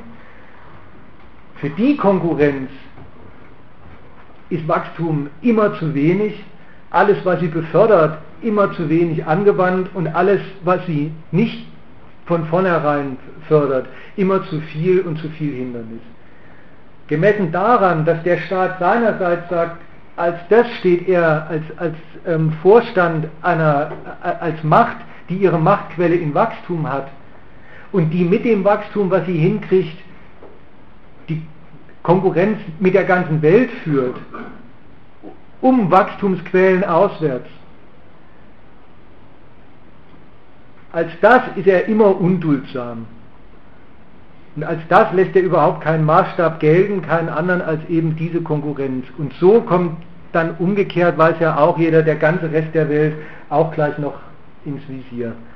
Eine Milliarde Chinesen Das soll einen dann einleuchten, auch so eine Verrücktheit am Rande. Dass Sie ausgerechnet als Fresser und Verbraucher, könnte man denken, äh, nehmen Sie uns unser Wachstum und Wohlstand weg, aber nein, als Fresser und Verbraucher sind Sie ins Visier genommen als, da können Sie einen Beitrag zu unserem Wachstum leisten. Das ist eine Auskunft darüber, worin Wachstum besteht und worin es auf keinen Fall besteht. Wenn es wirklich in Autos bestünde, müsste man Angst haben vor einer Million potenziellen Fahrschülern in Peking und sonst wo, einer Milliarde. Und umgekehrt, ausgerechnet als Produzenten, als, als äh, ähm, 12 Stunden, 14 Stunden Malocher, figurieren sie nicht als, naja, vielleicht scheiße für die, aber dann müssen wir wenigstens nicht die gelben Quietscheentchen herstellen. Ist uns das wenigstens schon mal abgenommen? Nein, ausgerechnet als Produzenten von immer größeren Waren und Güterbergen gelten sie dann sehr einerseits verrückt, aber eben kapitalistisch folgerichtig als eine einzige Gefährdung des Wachstums, von dem wir leben. Bis dahin und jetzt müsst ihr sagen, was ihr für Einwände habt. Ähm, hast. Äh, du hattest den Punkt Quelle des Wachstums. Äh, könntest du den bitte nochmal erläutern? Den habe ich nicht ganz verstanden, was du meinst.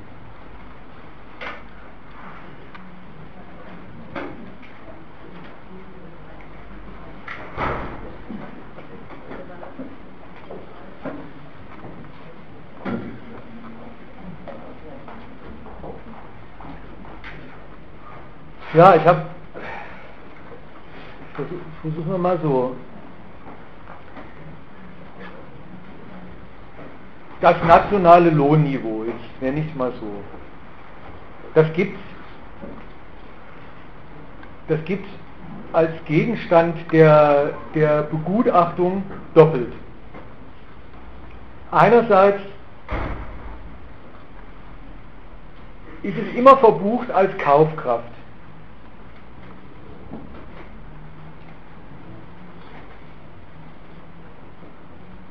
Und das soll man auch mal für sich festhalten, wie ekelhaft eigentlich das ist,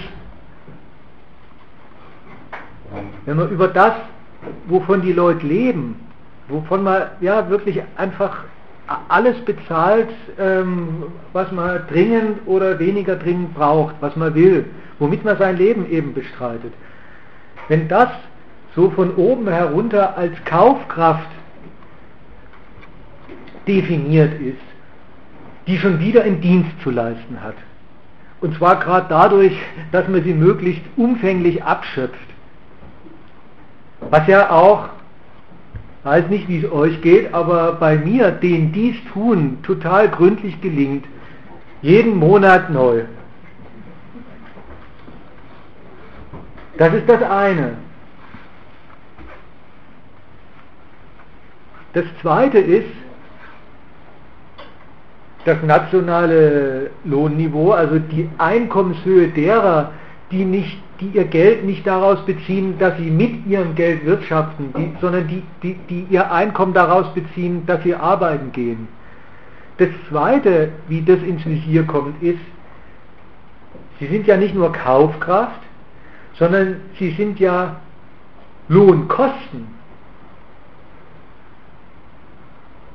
Und als das muss man sagen, sind sie eher ein Wachstumshindernis, sind sie zumindest eine Gefahr, weil das, das weiß man ja irgendwie und das ist total selbstverständlich, ähm, dass sich Unternehmen das nicht, nicht leisten können, sonst wie für, für Löhne zu zahlen. Auch das eine total selbstverständliche, durchgesetzte, immer so mit Kopfwiegen äh, ähm, vorgebrachte und eben ihrerseits sehr schäbige Stellung zu dem, dass das ja immerhin der Lebensunterhalt von Menschen ist, die davon, ja eben, deren Lebensunterhalt. Es ist, es ist für die die diesen Lebensunterhalt stiften, und das sind die einzigen, die ihn stiften, ist ausgerechnet der Lebensunterhalt, den sie stiften bei den anderen, Kost, eine Größe, die, die eins zu eins ein Abzug ist von dem, worum es geht. Also von sich aus eigentlich keine Grenze nach unten kennen darf und ja auch keine kennt. Nach 60 Jahren bundesdeutschen Wachstums ist es eine große Errungenschaft, dass man Mindestlohn einführt. Beides für sich irre und ekelhaft und beides, aber keine Antwort drauf, wo das Wachstum herkommt. Weil der Reichtum, der Geldreichtum, der produziert wird und der immer mehr produziert wird, sonst, sonst sind die Unternehmen nicht nur einfach, ähm, haben sie nicht, nicht nur mehr, nicht nur nicht mehr hingekriegt, sondern dann sind sie, dann sind sie, ähm, dann gehen sie unter in der Konkurrenz. Aber jedenfalls, der, der Geldreichtum, der kommt nicht daher, dass man an Kosten spart. Das mag ein Beitrag sein, es mag eine Bedingung dafür sein, aber, aber ähm, die, die Leute sind doch nicht dadurch nützlich, einfach, dass sie bloß billig sind. Dann wird man ja einfach niemanden einstellen. Und umgekehrt, der, der, der, der, der Geldreichtum, der dann realisiert wird, dadurch, dass man den Leuten das Geld aus der Tasche zieht, da ist ja das Geld aus der Tasche ziehen, also Konsum, äh, wie heißt es, Kaufkraft abschöpfen, ist ja wiederum dann auch bloß die Realisierung des Ummünzen eines, eines des, des gewachsenen Eigentums der verkaufenden Unternehmen in Geld. Woher, woher das, wie, wie das vonstatten geht, dass sie, dass sie ihr Eigentum und dann ihr geldwertes Eigentum tatsächlich vergrößern, das erklärt sich weder aus dem, dass sie, dass sie die Einkommen der normalen Leute als Kaufkraft abschöpfen, noch aus dem, dass sie immer so knausrig sind, wenn sie die, wenn sie die Einkommen zahlen. Sondern das meine ich, das muss ich aus dem erklären, was man eigentlich mit dem Einkommen einkauft als Unternehmen das man bei den anderen stiftet. Also das Verhältnis von dem, es wird ein Lohn gezahlt und was wird denn damit eigentlich gezahlt? Da muss das Geheimnis liegen, dessen, wo, wo, wo das Wachstum herkommt. Weil ja, wie gesagt, auf der Basis dessen, dass ein Unternehmen sagt, dieser Lohn lohnt sich für mich, diesen Lohn zahle ich, Auf der Basis kann es überhaupt nicht genug Arbeit einsacken. Da ist keine, da, da ist jede, da, dass der Tag 24 Stunden hat, ist gemessen daran ein, ein, ein Desaster. Eins, womit sie gut umgehen können, mit, mit, mit Vierschichtarbeit äh, und so weiter. Also meine ich, ist das, ist das Geheimnis dessen, wo kommt Wachstum her? Liegt genau in dem Punkt, was ich genannt habe. Die Aneignung der Arbeit selbst. Denn was bezahlt der Lohn bei Lichte gesehen? Der zahlt, der, der bezahlt, dass sobald die Arbeit verrichtet wird, sie eigentlich dem schon gar nicht, also dem nicht mehr gehört, der sie verrichtet. Sondern die, die, das Verrückte ist, mit, mit, einem, mit einem Lohn kaufst man, kaufst man die Verfügung übers Arbeiten selber ab. Man erwirbt sich damit das Kommando über, über das, dass die Leute arbeiten können, dass sie, dass sie ihren, ihren Kopf anstrengen können, dass sie, dass sie ihre, ihren Körper verausgaben können. Das Kommando darüber erwirbt man. Man, man, man rolliert die ein in, in, den, in die unternehmensmäßige Organisation einer Produktion, deren, deren Bestandteil sie vom Unternehmen dann gerade so gut sind wie die Maschinen, an denen sie arbeiten. Und dann ist klar, das Kommando ist dann die Freiheit, die man damit über die Arbeit erworben hat, ist dann, wird dann erstens so gestaltet, dass, dass sie sich fürs Unternehmen lohnt. Und da heißt das Lohnen als allererstes, die allererste Bestimmung für das Lohnen ist, egal was der herstellt, alles was er herstellt, eben weil schon, dass er es herstellt, ist Eigentum dessen, der den Lohn zahlt. Das ist die, das ist die, meine ich, das ist die, die, die, die Quelle davon, dass nachher, dass nachher Produkt die Werkhallen verlässt, davon steht erstmal fest, nichts davon gehört dem Arbeiter. Kein, der, der, ist abgegolden mit diesen, ich weiß nicht wie viel, 3, 2, 2, 5 brutto, die er, die er kriegt. Alles, alles, was er dann tut, gehört dem Unternehmen und das gestaltet, wie gesagt, das gestaltet seine Freiheit so, dass der Geldwert des Produkts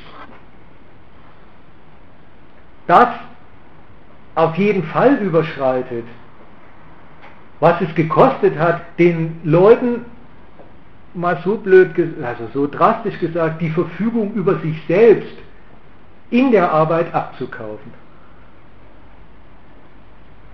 Das ist der, das ist der wirkliche Inhalt von ähm, dem, was rentable Arbeit ist. Und, und so, kommt, so kommt überhaupt wachsender Geldreichtum zustande bei denen, die, die Geld nicht als nicht bloß als End, sondern überhaupt schon als Ausgangspunkt ihrer Bemühungen um, um ihr Einkommen haben.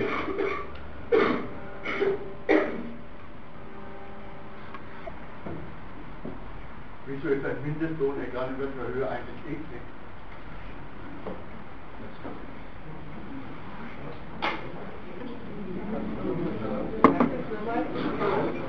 Wieso ein Mindestlohn, egal in welcher Höhe, eklig ist?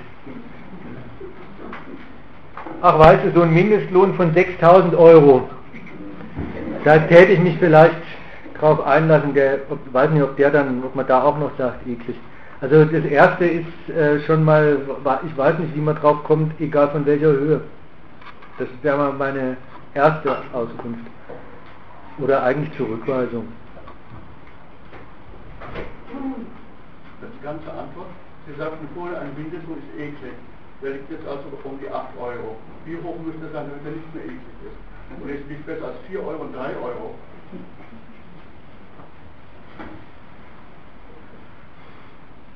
Er hat das gemeint, äh, Mindestlohn ist deswegen eklig, weil, weil der Wachstum äh, praktisch seit 60 Jahren wächst.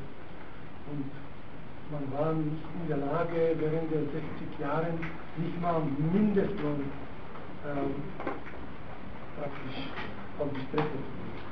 Das ist der Grund. Ja, ein Mindestlohn zeigt doch, äh, also ich glaube, das war die Ausführung auch darüber, dass eben der Lohn kann einfach nicht glücklich genug sein, weil er eben ein Abschnitt ist vom Wachstum. Und erstmal impliziert ja ein Mindestlohn, dass die einzelnen Kapitalisten natürlich kein Interesse haben zu überlegen, wie braucht denn ein Arbeiter überhaupt ein Kollege oder ein Angestellter. Das ist mal das Erste, dass das zeigt darauf zu Staat, der sagt, ich führe einen Mindestlohn ein. Und der Mindestlohn wird natürlich immer, also wenn man jetzt die, die Ausführung mitmacht, so aussehen, dass er eben möglichst der geringste Abzug vom, vom Wachstum noch ist und aber irgendwie die Leute, die arbeiten, äh, ein Mittel zum Leben haben. Also das kann nicht ein Mindestlohn von 6.000 Euro sein, jetzt hier in der Gesellschaft. Also diese zwei Sachen würde ich jetzt da mal rausnehmen.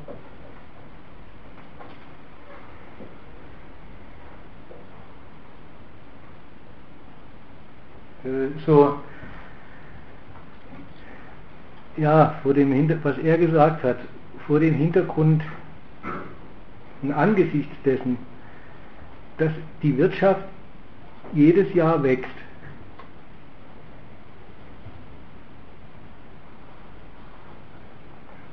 kommt ein Staat drauf, dass es große Teile,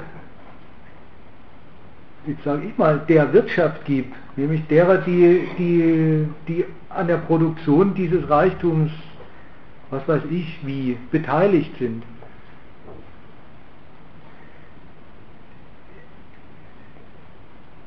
Dass die sogar von ihm anerkannt und er erkennt ja umgekehrt alle möglichen, alle, alle möglichen Notwendigkeiten des Wachstums an und dass da jedenfalls beim Lohn die Bäume nicht in den Himmel wachsen dürfen. Aber sogar von ihm anerkannt, man nicht mehr, also die nicht mehr davon leben können, was ihnen ihr Angestelltsein bei irgendjemandem einspielt. Von daher ist, von daher ist schon das ähm, eigentlich ist man selber in der Rechtfertigungspflicht.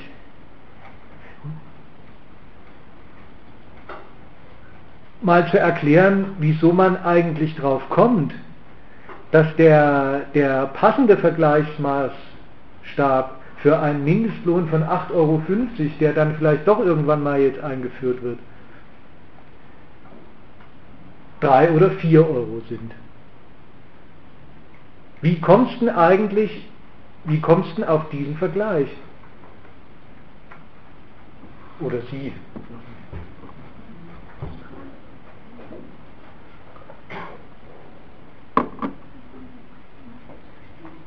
Verstehe ich nicht. Müssen wir nochmal erklären. Das war doch kein Vergleich.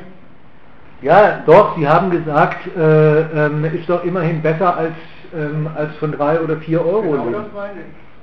Ist doch mehr. Ja, aber warum fällt dir denn das Untersatz ein? Warum fällt, also... Das ist doch die Frage, warum dir das gerade ein. Das heißt, du machst total nicht, dass dass das alles in Relation Er nannte einen Mindestlohn von eklig und das wollte ich begründet haben. Wir können es auch lassen, wie es war, das Befinden, da können Sie bekommen. Man kann ja auch das eklig mal streichen. Ja, gut, Weil die ganzen Beiträge, die jetzt kommen, sagen ja, es ist viel schlimmer, als dass man ihm bloß unter so ein moralisches Urteil eklig tut. Das war ja auch gar nicht gemeint, es war ja auch was anderes erklärt. Aber wenn man sagt, 8,50 sind doch besser als wir, dann urteilt man selber moralisch. Und jetzt sag ich mal, das ist ein sehr ekliges Urteil, weil es nämlich erstens unterstellt, na klar, wenn es das nicht gäbe, war übrigens schon gesagt, ja dann wäre ungefähr 4 oder 5 Euro quasi selbstverständlich naturnotwendig. Da unterschreibt man also erstmal, ja, ja, wenn der Staat da nicht eingreift, dann ist es auf jeden Fall mal ganz schlimm. Und zu den Schlimm ist was gesagt worden. Nun, er hier vorne hat äh, gesagt, na 60 Jahre Wachstum, jetzt will ich es mal radikalisieren, nicht bloß haben es nicht geschafft, dass die bloß 4 Euro kriegen, sondern haben einen riesigen Prozentsatz der Lohnarbeiter auf diesen Status runtergedrückt. Das war doch offenbar die Leistung des Wachstums, dass die jedenfalls eine Grenze nach unten erstmal nicht haben, weil die Rechnung war vorgeführt. So, das war die eine Kritik. Die zweite Kritik war, und wenn der Staat dann sagt, er kümmert sich drum und sagt, dann geben wir denen 8,50, jetzt will ich nicht gleich über die ganzen Ausnahmen und den Zirkus, den das gleich gegeben hat, ist das überhaupt wachstumsverträglich? Kaum wird sowas wie, wie die, naja, kann man mal sagen, der Schein einer wirklichen Grenze eingeführt. Und jetzt rede ich nicht über die Höhe, die ist sowieso für sich blamabel. Kaum wird sowas wie der Schein einer Grenze vom Staat eingeführt. Erstens, es ist überhaupt notwendig, dass er da eingreift, heißt es. Das Kapital macht es nicht. Geht ein großes Geschrei los, das schädigt das Wachstum. So, jetzt haben wir es von der Seite wieder. Und drittens, und der Staat, wenn er sagt, die kriegen 850, sagt nicht, die kriegen 1500, weil die brauchen sie zum Leben, sondern die kriegen bezogen auf ihre Arbeit einen Stundenlohn und das heißt dann, das, das stiftet dann die Lebensverhältnisse. Meistens knapp über dem äh, Hartz-IV-Satz oder sonst was. Insgesamt aber abhängig davon, wie viel sie dann überhaupt arbeiten und wie viele Stunden sie überhaupt zustande bringen. Also von wegen 8,50 sichern irgendwas. Die sind alleine schon wieder eine lohnmäßige Berechnungsgröße, die darauf bezogen ist, ja, das schädigt das Wachstum nicht, das ist verträglich und die auf der anderen Seite einfach definiert wird, damit müssen sie dann leben. Und wenn dann die, die Unternehmer sagen, und sie steht ja jetzt schon in der Zeitung, sie haben Freiheiten genug, das wieder nach ihren Rechnungen auszugestalten, da kommt als allererstes schon wieder vor, naja, dann wird kurz gearbeitet, dann wird, werden Überstunden gemacht, die nicht bezahlt werden. Also schädigt die Freiheit des Kapitals gar nicht, sondern stiftet bloß einen neuen Umgang mit den, mit, der Lohn, mit, mit den Lohnarbeitern. Und vom Staat her ist es sowas wie, und damit hat er aber diesen ganzen Sektor so geregelt, dass er sagt, so, jetzt, müsst, jetzt muss es aber gehen, jetzt müssen Sie damit auskommen. Mein sozialer Bedarf ist jedenfalls bedient mit allen Löchern und allen Umgangsweisen und so weiter, die das einschließen.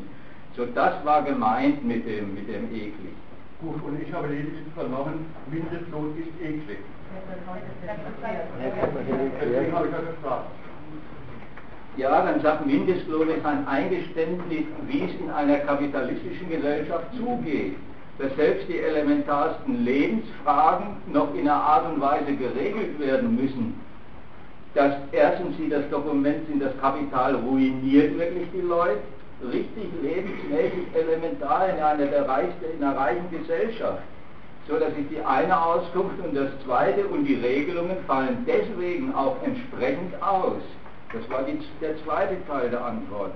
Ich will aber was zu der Wortwahl sagen, gestört hat. Das mit dem Ewig, ja. Ähm, das ist halt, ein, äh, da möchte man wirklich ähm, gegenüberstellen, nämlich ein Lob, was gegenüber dem Mindestlohn auch gerade von vielen Linken immer ausgesprochen wird. Da wird gesagt, es ist auch eine soziale Wohltat für die Leute, die wenig verdienen.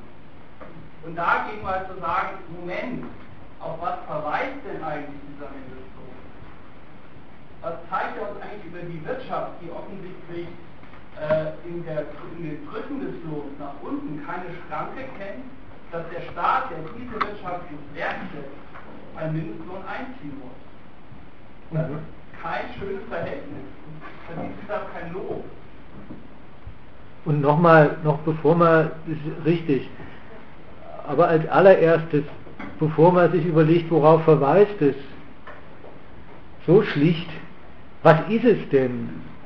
Es ist wirklich bloß verglichen, da muss man sich schon solche brutalen Verhältnisse als Vergleichsmaßstab denken, die sogar in so einem Laden wie dem unseren dann mal als Ausbeutung moralisch gegeißelt werden.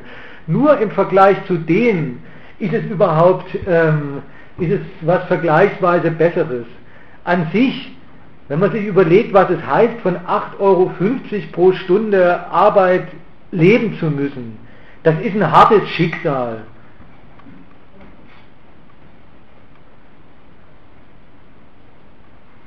Und es ist, wie gesagt, es ist nicht die, noch nicht mal die Sicherstellung eines, eines Existenzminimums. Es ist wirklich bloß das, jede Stunde, die man arbeiten, lassen, arbeiten gelassen wird, kriegt man mit 8,50 äh, ähm, gut geschrieben. Wenn man sie denn kriegt. Wenn man sie denn kriegt, wenn man sie überhaupt kriegt, in welchem Maße sie dann kriegt und danach fragen, was die Arbeit mit einem anstellt, darf man schon gleich nicht. Das ist nämlich die andere Seite von dem, was er vorhin eben gerade gesagt hat. Äh, ähm, Lob des Mindestlohns ist, ähm, ist daneben. Alles ist, alles ist abgegolten. Alles ist, äh, alles ist für nicht mehr befassungswert erklärt. Wie die Arbeit dann aussieht, wie, sie, wie die Arbeit selber die Leute ruiniert, in dem Maße, wie sie sie verrichten.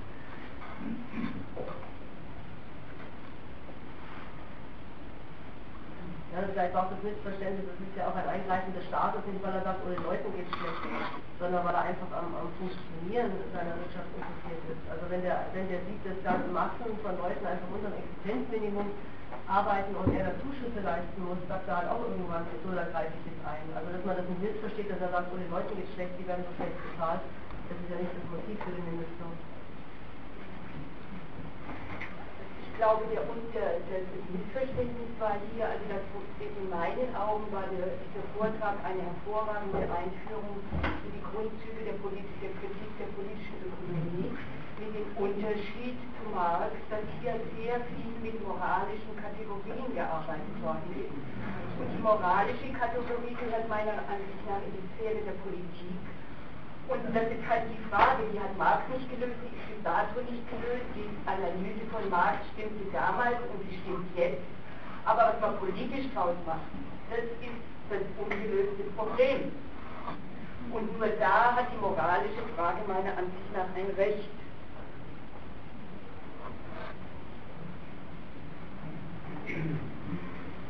Nicht in der, in der ökonomischen, internationalökonomischen, wie Marx genannt hat, Analyse. Was meinen Sie mit moralischer Frage? Äh, ja, ob was gerecht ist, ob was moralisch gerechtfertigt ist, ob, was, äh, ob es Gerechtigkeit in der Gesellschaft gibt. Das sind moralische und damit in meinen Augen politische Fragen. Ja, im Zeitlohn-Kapitel äh, von K1 steht auch, dass der Zeitlohn die Grundlage aller Gerechtigkeitsvorstellungen. Ja, nicht, weil das ist nicht die Analyse stimmt, dann stimmt es auch. Sondern der Vorstellung der, der Wetten, wie der Kapitalismus funktioniert. Das hat er analysiert. Und das hat er richtig analysiert. Und das stimmt das, was der Vortragende gesagt hat. Und das stimmt, ja, das stimmt halt leider nach wie vor. Also da stört sich diese paar Wertungen oder was, wenn, wenn du was Nein, weil, weil es an den Wertungen hängt, da muss, ja. muss die politisch, das muss dann politisch irgendwo. Also der Vortrag hat doch jetzt, äh, also ich brauche jetzt nicht noch einmal die Grundzüge der politischen Ökonomie.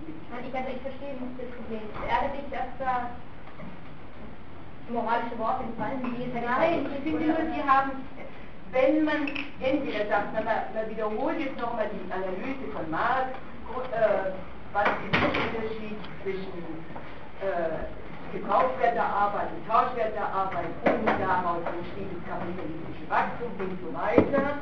Das ist das alles. Das fand ich gerade sehr gut dargestellt. Ja, und dann Du hast doch deine Stellung dazu, ist doch nicht so, dass du da nicht betroffen wirst. Natürlich bin ich betroffen, aber da will ich doch dann sagen, ja, was nun?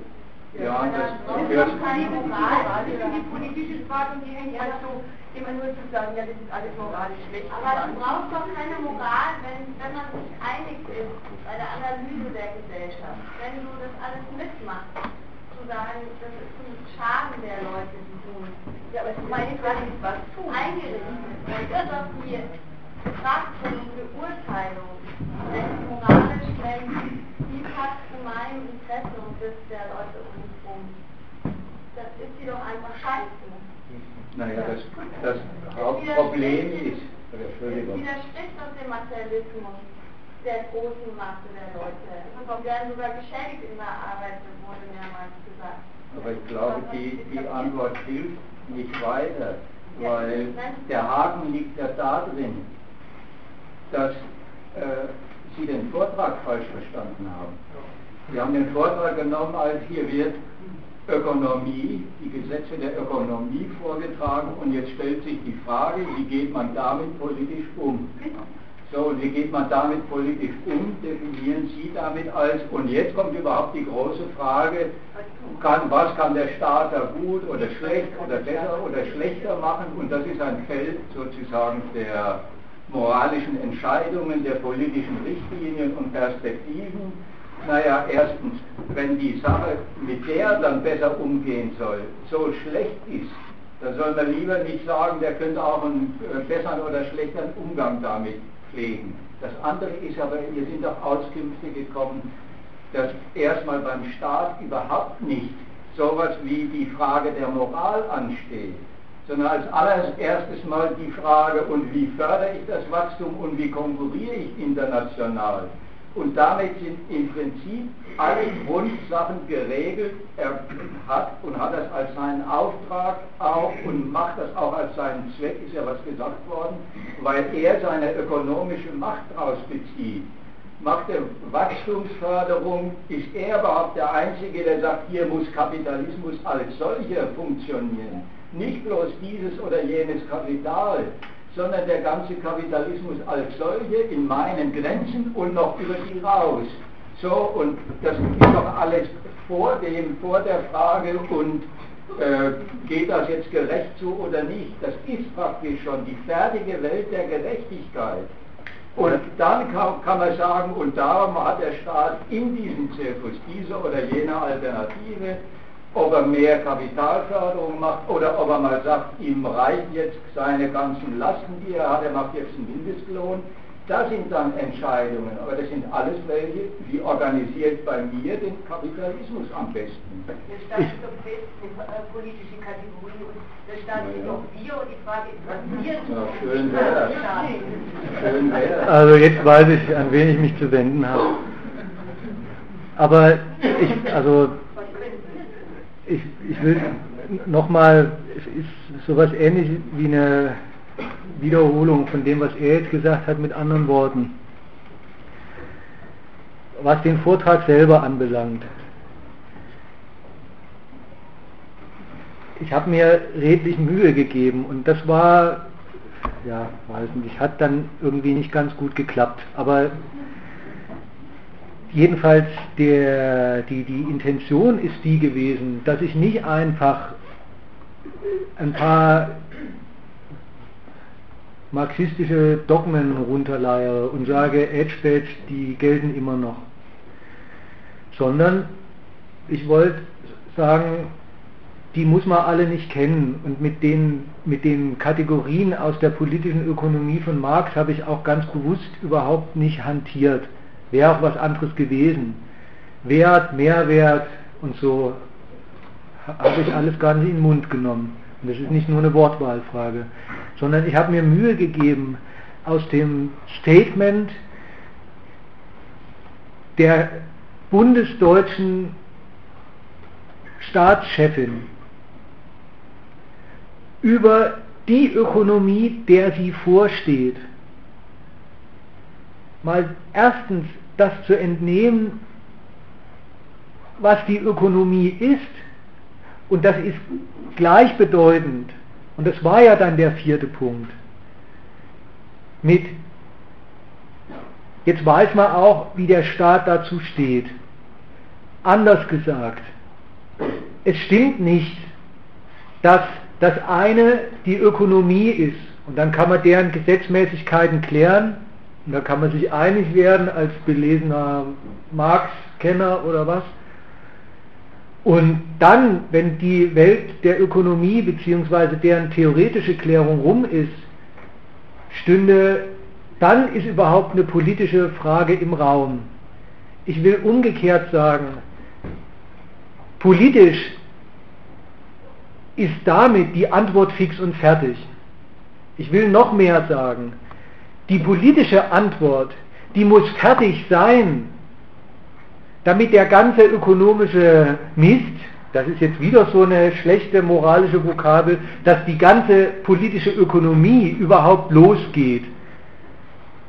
Wenn der Staat, der, der Kapitalismus, dem er vorsteht, dem er immer so praktisch, klein, klein, in kleiner Münze, verwalterisch begegnet, hier was regeln, dort was einschränken, da was fördern, da wollte ich, da wollte ich dazu, zu, zu dem Verhältnis, wollte ich die Aufklärung bieten. Das ist gar nicht die Wahrheit von dem, der Staat fördert da was. Der Staat hat, ähm, hat einen Blick auf die Einkommen der einen, da sagt er, die müssen sowieso unbedingt wachsen. Der hat einen Blick auf die Einkommen der anderen, da sagt er, naja, einerseits brauche ich die auch für mich, ich nehme daraus Steuern und be, be, bezuschuss damit meine ganzen Kassen. Aber zugleich habe ich auch durchaus den anderen Blick auf die, zu viel Lohn darf es nicht geben, weil das hemmt das Wachstum, auf das ich raus will, und das ist nun mal das des Kapitals. Wenn der Staat sich so hinstellt und mit diesen, mit die, die, diese Blicke hat, und diese Blicke sind nicht einfach Blicke, sondern praktische Standpunkte, dann, dann ziehe ich daraus die Schlussfolgerung. Der setzt den ganzen Laden in Gang.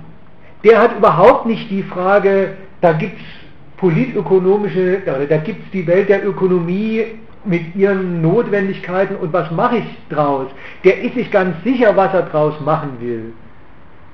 Der weiß erstens, dass alles ist das, wovon er leben will. Das ist, das ist die Basis seiner Macht, also soll dieser kapitalistische Laden nach seinen kapitalistischen Rechnungen gedeihen.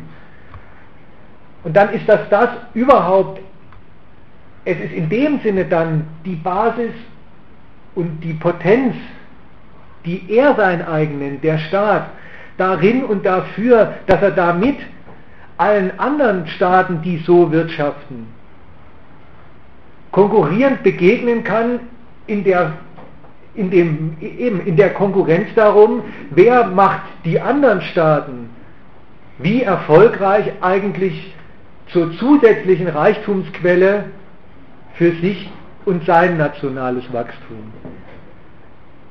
An keiner Stelle in der wirklichen Politik, wenn man sie sich anschaut, ist irgendeine Frage offen. Das gibt's, das gibt's nicht, dass der Kapitalismus fix und fertig in der Welt ist und dann wäre, wäre die Frage, was machen wir draus? Wenn wir nichts daraus machen, das wird so weitergehen, bis es alles. Das ist so. Und dann fängt man wieder damit an. Ich war schon nach ersten und zweiten ich immer das Gleiche. Uns ist nicht zu helfen. Ich habe so ein Gefühl. Entschuldigung, ich Vortrag, ich weiß jetzt noch warum ein dritter neuer Aber später bei Nochmal bitte wiederholen, oder nichts angekommen.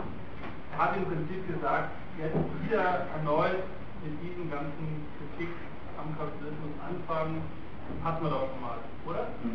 Nein. Er hat gesagt, das geht, das geht ewig so weiter, bis es zusammenbricht und dann geht es irgendwie wieder neu von neuem los. Er hat eigentlich bloß gesagt, er findet alles scheiße.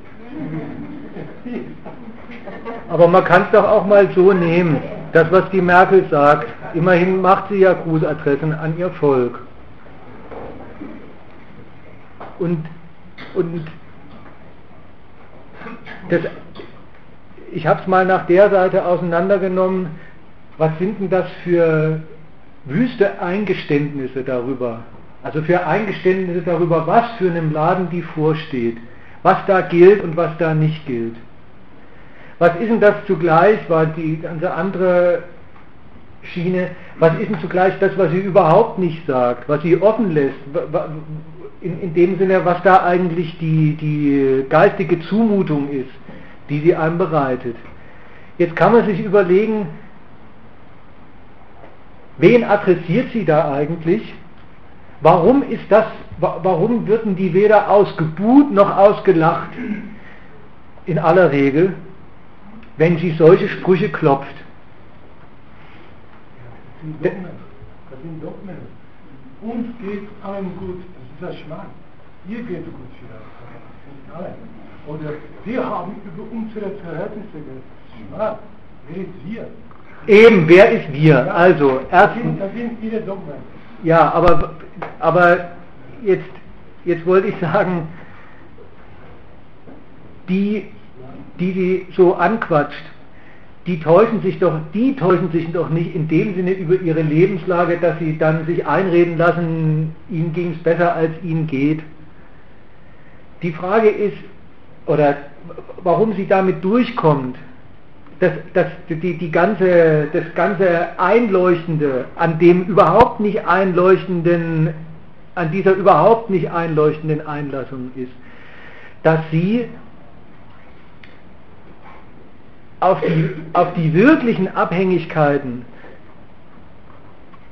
auf die muss sie noch nicht mal verweisen, sondern die, die unterstellt sie einfach. Jeder, da, darauf kann sie bauen, beziehungsweise darauf baut sie einfach rotzfrech.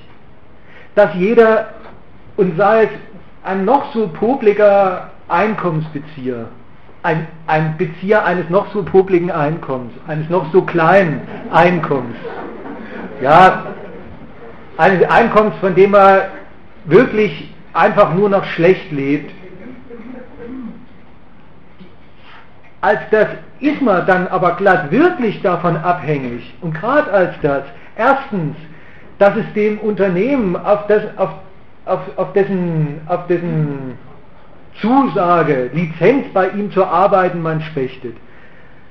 Erst recht, wenn man, wenn man darauf angewiesen ist, in der ganzen Armut, in der man haust, man ist abhängig von staatlichen Zuwendungen, ist man glatt wirklich abhängig davon, dass der Staat sein Kassenwesen so organisiert, wie er es organisiert. Man ist wirklich abhängig in dem ganzen Schaden, den es einbereitet, von dem, von dem Wachstum, das, ihm, das einem den Schaden bereitet.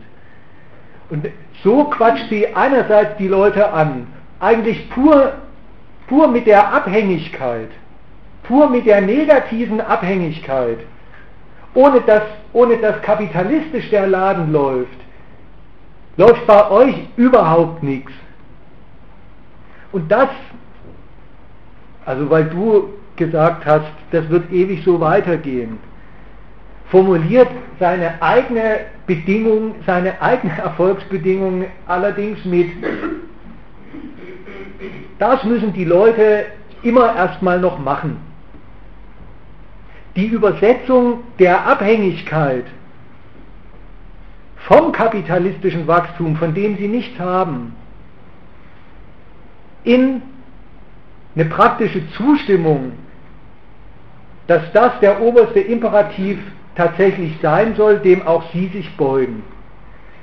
Diese, diese Übersetzung, die wird den Leuten einfach so hingedreht, die vollziehen sie anscheinend nach, aber umgekehrt, das müssen sie dann auch. Und dass das überhaupt nicht notwendig und schon gar nicht einfach einleuchtend und vernünftig ist, aus dem, dass alle Welt und man selbst von Wachstum abhängig ist, das umzumünzen in, dann bin ich auch dafür, dass das stattfindet. Und bin sogar dann am Ende, sehe jede Einschränkung ein, die mir im Namen des Wachstums zugemutet wird. Das, ähm, dass die Leute das einsehen, daran hängt dann auch. Also sag nicht einfach, ähm, wir sind, wir werden nie schlauer. Sondern wenn du denkst, dass du schlauer bist, erzähl das rum, dass man das besser lässt. Ja, da kriege ich genau die Mitte. Egal, wo du das machst. Ja, genau. Entschuldigung, ich war zwar von Anfang an nicht da, aber was ich mitgekriegt habe, ist, dass äh, die Leute Könnt ihr bitte Jetzt lassen wir erstmal ausreden. Wir haben kein ich habe doch gar nicht gesagt.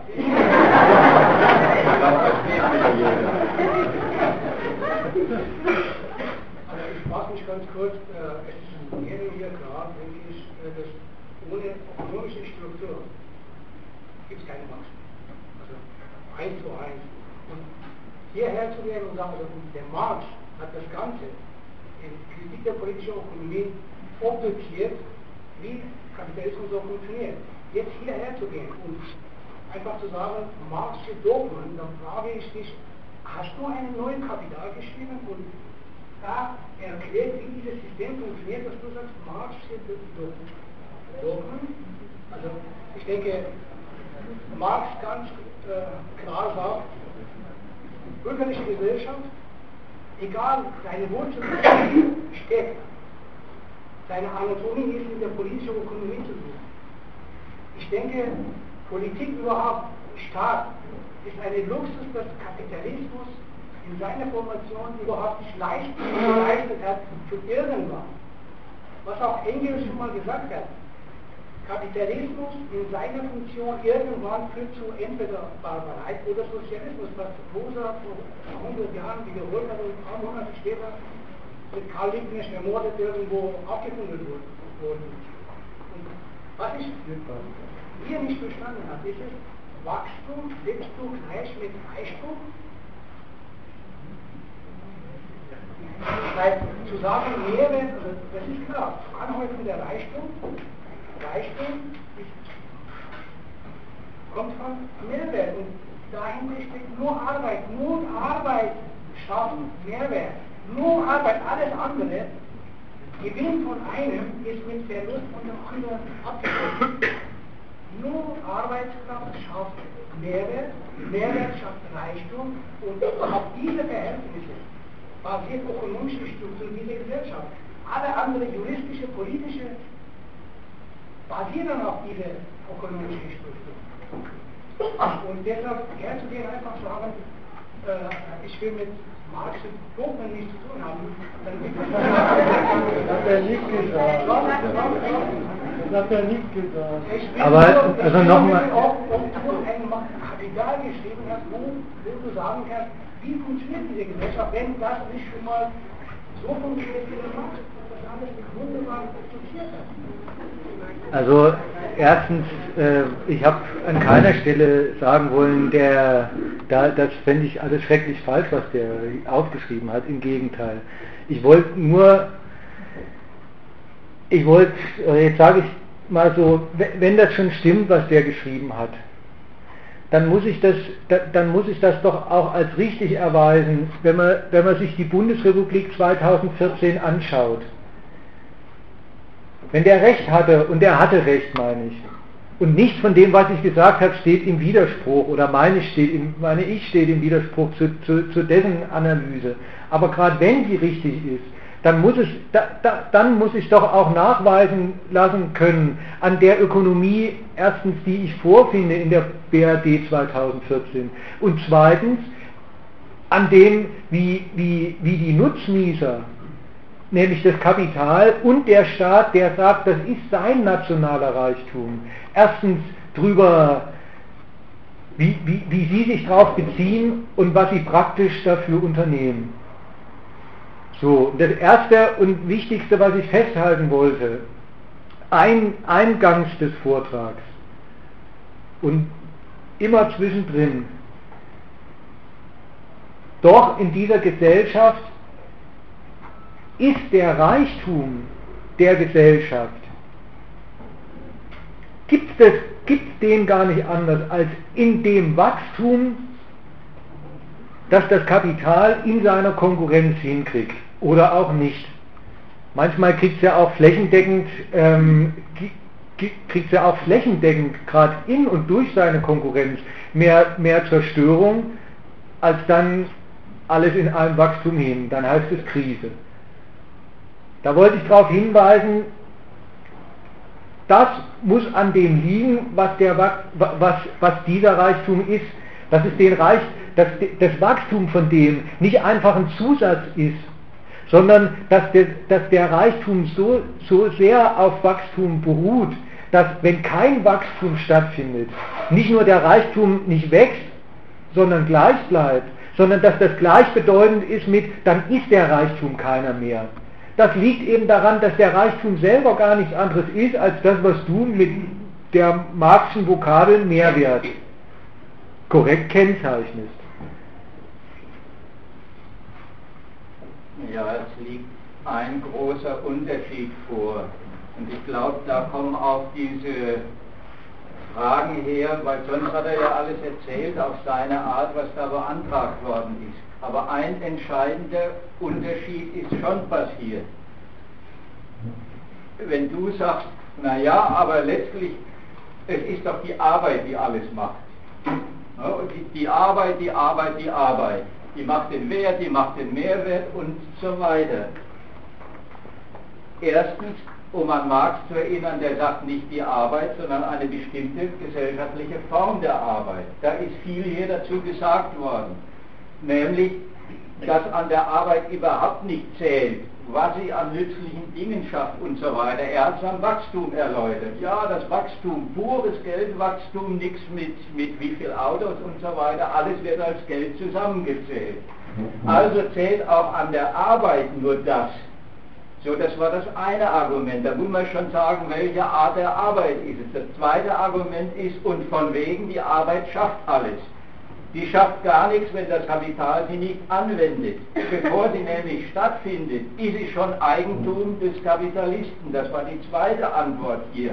ja, wenn es so schön wäre, die schaffen alles und dann, dann täten sie ja auch darüber verfügen. Nein, weil sie die Verfügung über ihre Arbeit nicht haben. Also weil sie ihre Arbeitskraft verkaufen.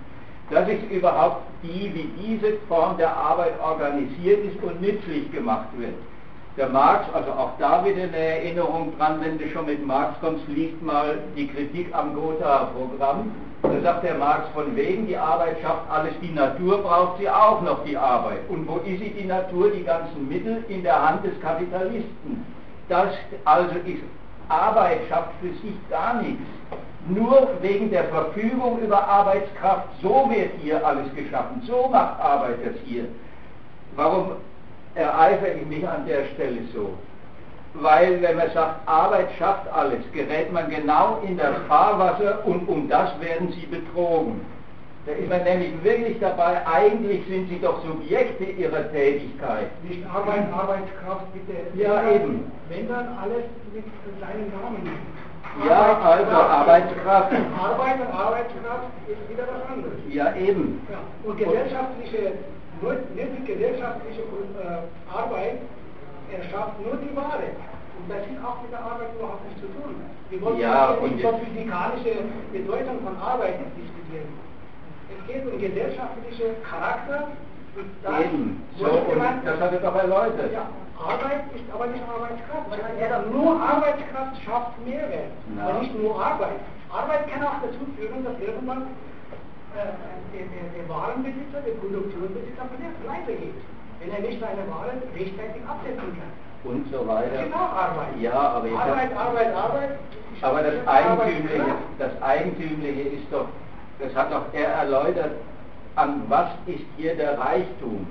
Hat ja er erläutert, und welche Rolle spielt da die Arbeit und die Verfügung über Arbeitskraft und die Trennung der Arbeitskraft von ihren Mitteln.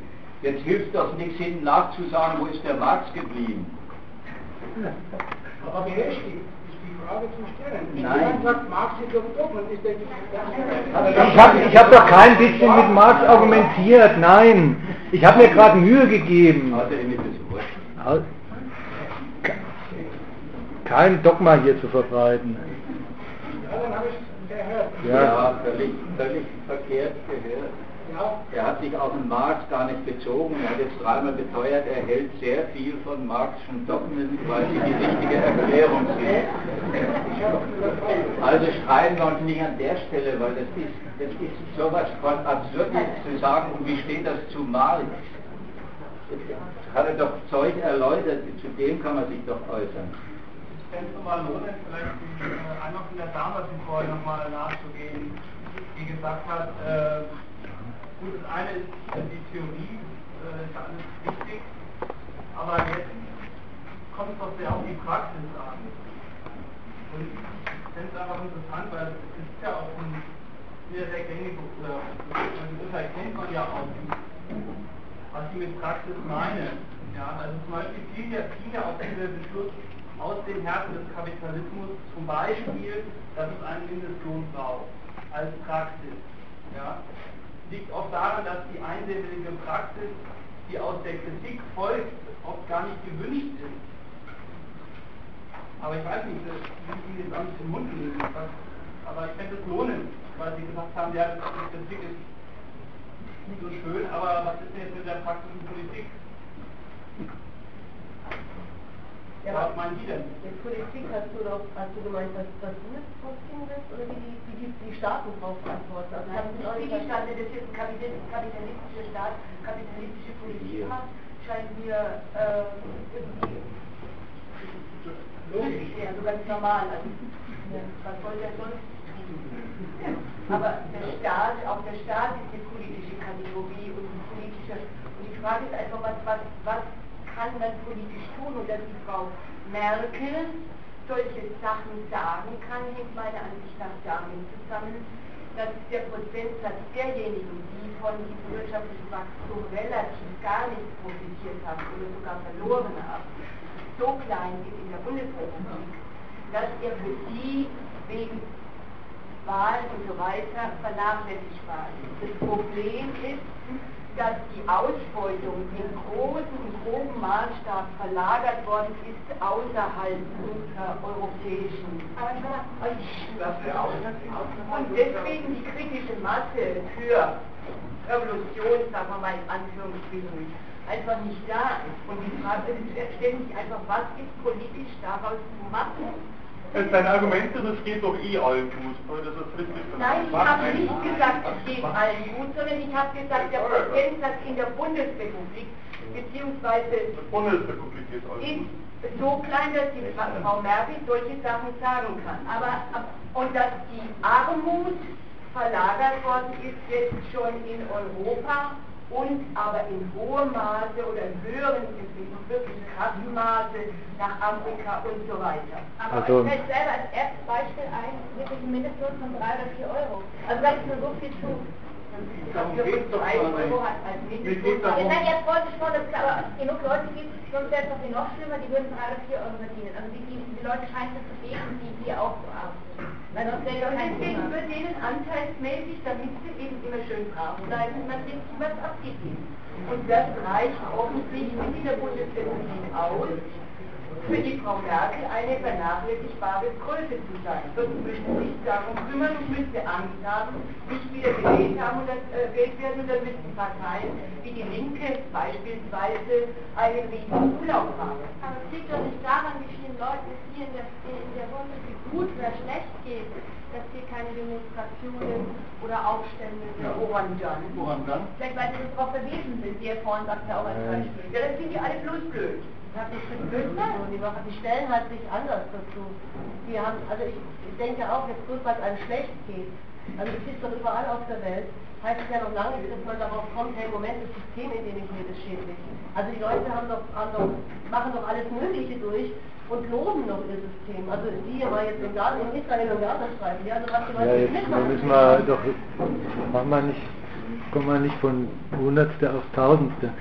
Aber erstens ist, ähm, erstens ist es sowieso ein Gegenstandswechsel und eine ganz, ein ganz unguter und wenn man schon sagt, man soll theoretisch immer schön die Sachen auseinanderhalten, dann sage ich es jetzt auch mal. Man soll mal nicht verwechseln eine Lage und eine Stellung zu ihr. Armut und Unzufriedenheit korrelieren zu lassen, das ist theoretisch ein Unding und zweitens ein da, wo es praktisch hingehört, das ist der Polizeiminister. Das ist mal das Erste. Das Zweite ist, ich weiß gar nicht, ich habe ja, habe ja ein Angebot gemacht, ist nicht angenommen, mache ich ein anderes. Ich weiß gar nicht, wo man das her hat, dass es in der Bundesrepublik keine Unzufriedenheit gibt.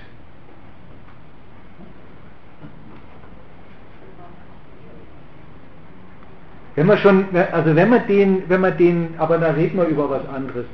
Wenn man über den Gegenstandswechsel redet, oder wenn man ihn machen will, dann soll man ihn halt auch, da soll man ihn dann auch redlich machen. Da soll man sich das Gerede über Mindestlohn anhören. Von denen, die ihn beziehen, von denen, die ihn anderen Leuten nicht gönnen und so weiter und so fort. Es ist halt nicht die Unzufriedenheit, die der Beitrag gerne hätte. Ja, das ist geschenkt. Da muss man sich fragen, wie, ist, wie sind also die Leute gestrickt, dass sie offenbar aus ihren Lagen eine andere Unzufriedenheit ziehen, als man gern möchte. Dann weiß man auch, was man, was man an ihnen zu kritisieren hat. Das ist dann nämlich eine Kritik an ihnen, welchen Fehler sie machen. Und das ist nicht, sie sind zu gut gestellt, dass, als dass sie auf schlechte Gedanken kommen könnten. Das war ja gesagt, das ist ein falscher Zusammenschluss. Der lebt übrigens und wenn, und wenn Sie ihn selber betätigen, diesen Zusammenschluss, dann sagen Sie auch, nur vergleichsweise geht es uns besser. Aber das ist doch nicht die Wahrheit Ihrer Verhältnisse, sondern es ist ein Vergleich, den Sie anstellen, um eigentlich eine, eine Einverständniserklärung. Na Gott sei Dank geht es uns besser als anderen, weil dran denken, dass wir ganz andere Verhältnisse hier stiften können, tun Sie sowieso nicht. Also stellen Sie einen Vergleich an und sagen, auf jeden Fall ist es besser als das hier, als in Afrika und der nächste Übergang ist, dann sollen bloß die Afrikaner nicht kommen. Die Logik, so, die ist- Logik, die Logik ist überhaupt die, mit der Ihr Sitznachbar eingestiegen ist. Ich, Ja, ich bin eingestiegen damit, dass ich den, die Vokabel eklig im Zusammenhang mit Mindestlohn fand, egal wie hoch der Mindestlohn sein mag. Das meinte ich. dann meine ich den Vergleich. Das ist überhaupt die Logik. Lieber 8,50 als 3 oder 4 Euro. Nein. Ich muss jetzt jetzt jetzt rede ich mal jetzt rede ich doch gerade drüber. Sie fragt ja, ähm, wie wie kann denn das sein, dass ähm, wenn es schon allen so schlecht geht, dann müssten ja alle unzufrieden sein und wo von der Unzufriedenheit, wie ich meine, äh, dass sie sein sollte, nicht zu sehen ist, schließe ich also zurück, kann die Lage so schlecht nicht sein. Das ist erstens ähm, etwas blind gegen die Unzufriedenheit, mit der eine Bildzeitung jeden Tag vollgeschrieben ist. Zweitens, die Logik, die, das ist die, die Logik, nach der man sich mit jeder Unzufriedenheit in den Verhältnissen einrichtet, die einem die Unzufriedenheit immer so ankommen und aufkommen lassen. Das ist genau die Logik der Abhängigkeit. Das ist die Übersetzung von ich bin darauf angewiesen, auf dann, dann schicke ich mich.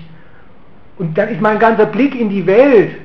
Also erstens, dann schicke ich mich, dann muss ich zusehen, wo ich bleibe. Und dann bin ich froh über 8,50 und frage nicht nach Tod und Teufel und andere kriegen nur 3,40 oder 3 oder 4 Euro. Und zweitens ist das eine ganze Quelle überhaupt von Ansprüchen an die Welt, die so gehen, diese Ansprüche, die, die, die nach dem Prinzip funktionieren, wenn ich schon zurechtkommen muss und auch zurechtkommen will, dann soll es gefälligst auch wenigstens das Zurechtkommen funktionieren.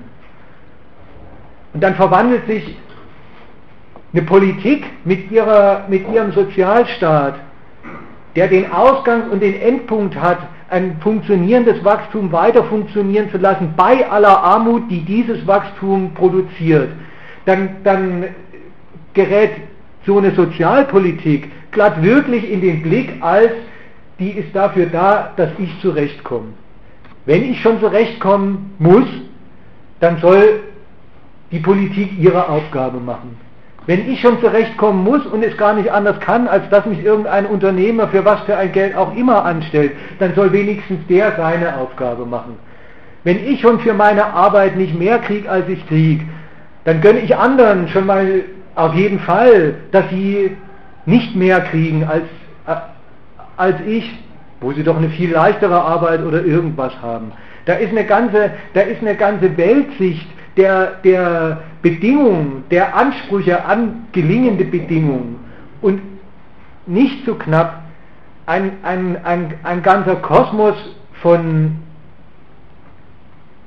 Gerechtigkeits, Gerechtigkeitsurteilen in der Welt, die in ihrer allergroßen, größten Mehrheit Befunde der Ungerechtigkeit und des, des eben ungerechtfertigten Materialismus an anderer Stelle sind. Das ist die Logik, mit, nach der man sich mit, mit, mit, allem, mit allem dann doch abfinden kann, was im Ausgangspunkt ein ziemlicher Ärger war und bleibend ist. Und das hat mit blöd nichts zu tun. Es ist ein Fehler, den kann man lassen. Seine Stichhaltigkeit beruht eben darin, dass der Ausgangspunkt die Abhängigkeit ist, in der man steckt. Und, das, und solange, solange man aus der nicht mal theoretisch raustritt, und sagt, das Übel besteht dann womöglich in dem, wovon ich abhängig bin und gar nicht einfach, dass es mir andauernd nicht gelingt, in der Abhängigkeit gut zurechtzukommen oder die Bedingungen womöglich von anderen zuständigen Instanzen nicht so gestaltet sind, wie sie gestaltet sein sollten. Und übrigens ähm, so ein bisschen Elite-Club-mäßig hier sagen, wir sind uns doch als Marktleser einig über die Nationalökonomie und mir dann vorwerfen, ähm, ich würde wohl den Rest der Welt für blöd halten, das ähm, ist nicht sehr gerecht, der Vorwurf.